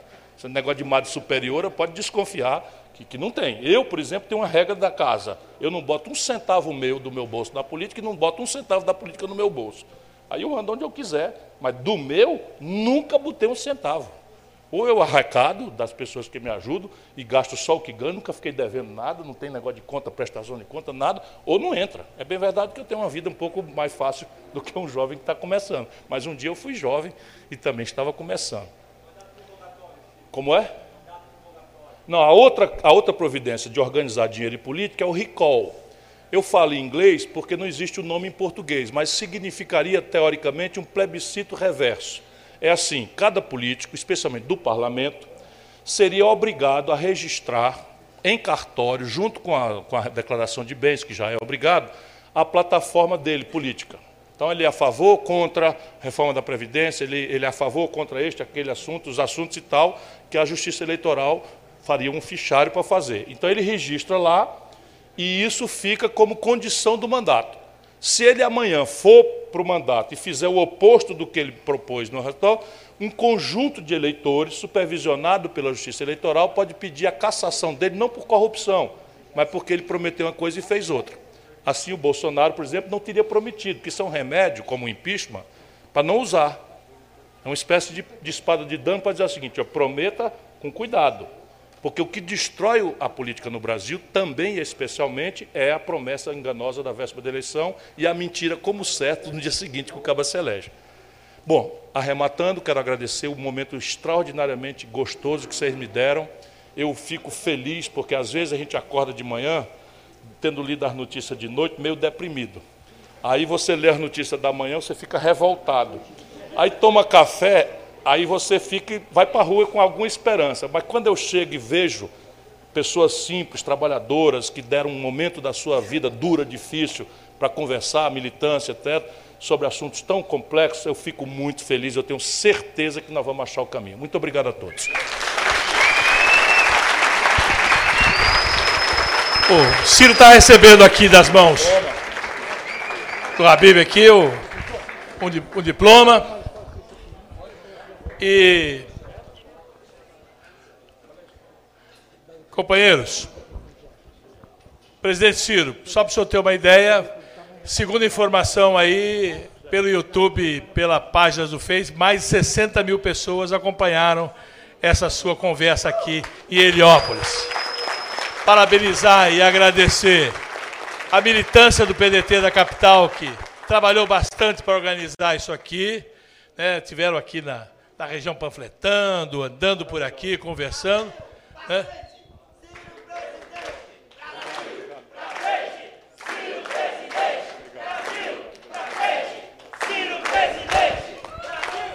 que seja o primeiro aqui em São Paulo e na capital, para a gente também ir para os quatro cantos da cidade. E agradecer em especial aqui ao nosso pastor, Zé Reis, para que ele possa até. Obrigado, pastor. Obrigado de coração. Deu recado, viu? E, se você precisar de mim, em qualquer circunstância. Só para encerrar, pastor. Eu queria agradecer a presença de todos vocês, agradecer a toda a equipe do PDT, ao Ciro, ao Antônio Neto, cada um de vocês. Eu queria só concluir dizendo assim: quando eu estava vindo para cá, uma TV aqui da nossa comunidade de Heliópolis, que nós temos cerca de 200 mil pessoas, a maioria trabalhadores que vieram do Nordeste, que tem uma média de salário de um salário mínimo. Que a maioria, se essa reforma fosse aprovada do jeito que foi para o Congresso, daqui a 10 anos eles iam se aposentar ganhando 400 reais. Eu fui parado por um diretor da TV aqui da região com um senhor. Aquele senhor ele me mostrou o extrato. Ele recebeu um, um salário mínimo do INSS, porém ele fez tanto empréstimo por pouco conhecimento que tem que só sobrou oito reais na conta dele. A moral da história é o crédito, crédito consignado. A dona da casa que ele mora pediu a casa porque ele não tinha condições de pagar o aluguel. E, e eu fiquei muito triste. Porque eu disse assim: eu estou indo para um debate para falar da reforma da Previdência, conversando com alguém que já está aposentado, mas recebeu oito reais. E ele estava desesperado. Mesmo eu sendo pastor, eu ando o Brasil inteiro, estive no Ceará duas vezes ano passado. Conheço o Brasil inteiro. E hoje, a maior renda das cidades menores, cidades pequenas, é a previdência e o fundo de participação das prefeituras. Às vezes a gente fala de economista, eu não sou, eu sou pedagogo, não sou economista. Mas a gente percebe, tenho muitos amigos do interior que tem um mercado e no dia de pagamento, do dia 1 ao dia 10, eles vendem. Cidade pequena é assim. Do dia 10 ao dia 30, ninguém vende nada no comércio. Isso significa dizer que aquilo que nós temos como crescimento do Brasil e melhoria da economia pode quebrar, falir, não é só os aposentados. É o dono do comércio, da, daquele velhinho lá que falaram aí, lá do mercado, que tá, que tem um mercadão grande, numa cidade pequena. Se o aposentado não tem dinheiro, ele vai falir. Hoje, a maioria do empresariado, todo empresário, é a favor da reforma da Previdência do jeito que foi colocada. Por quê? Porque ele não precisa de se aposentar.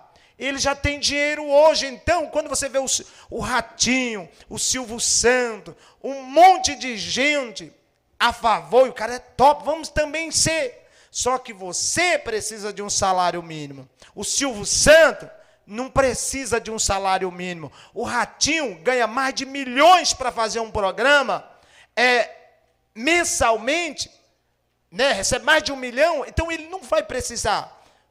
Um salário mínimo para ele da Previdência não vai fazer falta, porque ele nunca vai na porta do INSS. Então é importante, antes de nós sermos a favor ou contra, ver quem vai perder. Eu sou pastor e eu fico triste porque hoje, 80% dos pastores são a favor da reforma da Previdência do jeito que foram, do jeito que foi para o Congresso. E eu fico triste. Sabe por quê? Porque quem vai ser penalizado não é o pastor. Quem vai ser penalizado são a comunidade, são os trabalhadores, aquelas pessoas. Gente, eu trabalhei aqui na comunidade do Heliópolis sete anos assessorando doutor Elia, que tem um escritório de advocacia aqui e quantas aposentadoria eu não levei lá no INSS. Quantas pessoas tem aqui na comunidade dele, ó, porque eu levei no INSS e eu sei o quanto foi difícil se apos, aposentar ele na lei de hoje. Imagina de como vai ser após a reforma. Então, muito obrigado, muito obrigado, Ciro, obrigado a todos vocês, obrigado vocês, todos os movimentos, né? É, lá, na, lá na cantina tem um, acho que tem pão com carne louca, eles estão vendendo lá por um preço, tá muito bom? É, manda baixar aí o preço da coxinha, porque senão vai estragar. Então, baixa o preço aí para todo mundo comer à vontade, ok? Obrigado. Se chama chave de ouro. Obrigado. Obrigado a todos vocês. Temos servir, ou brindar a pátria livre, ou morrer pelo Brasil, ou ficar a pátria livre, ou morrer pelo Brasil. Vila Ciro Gomes.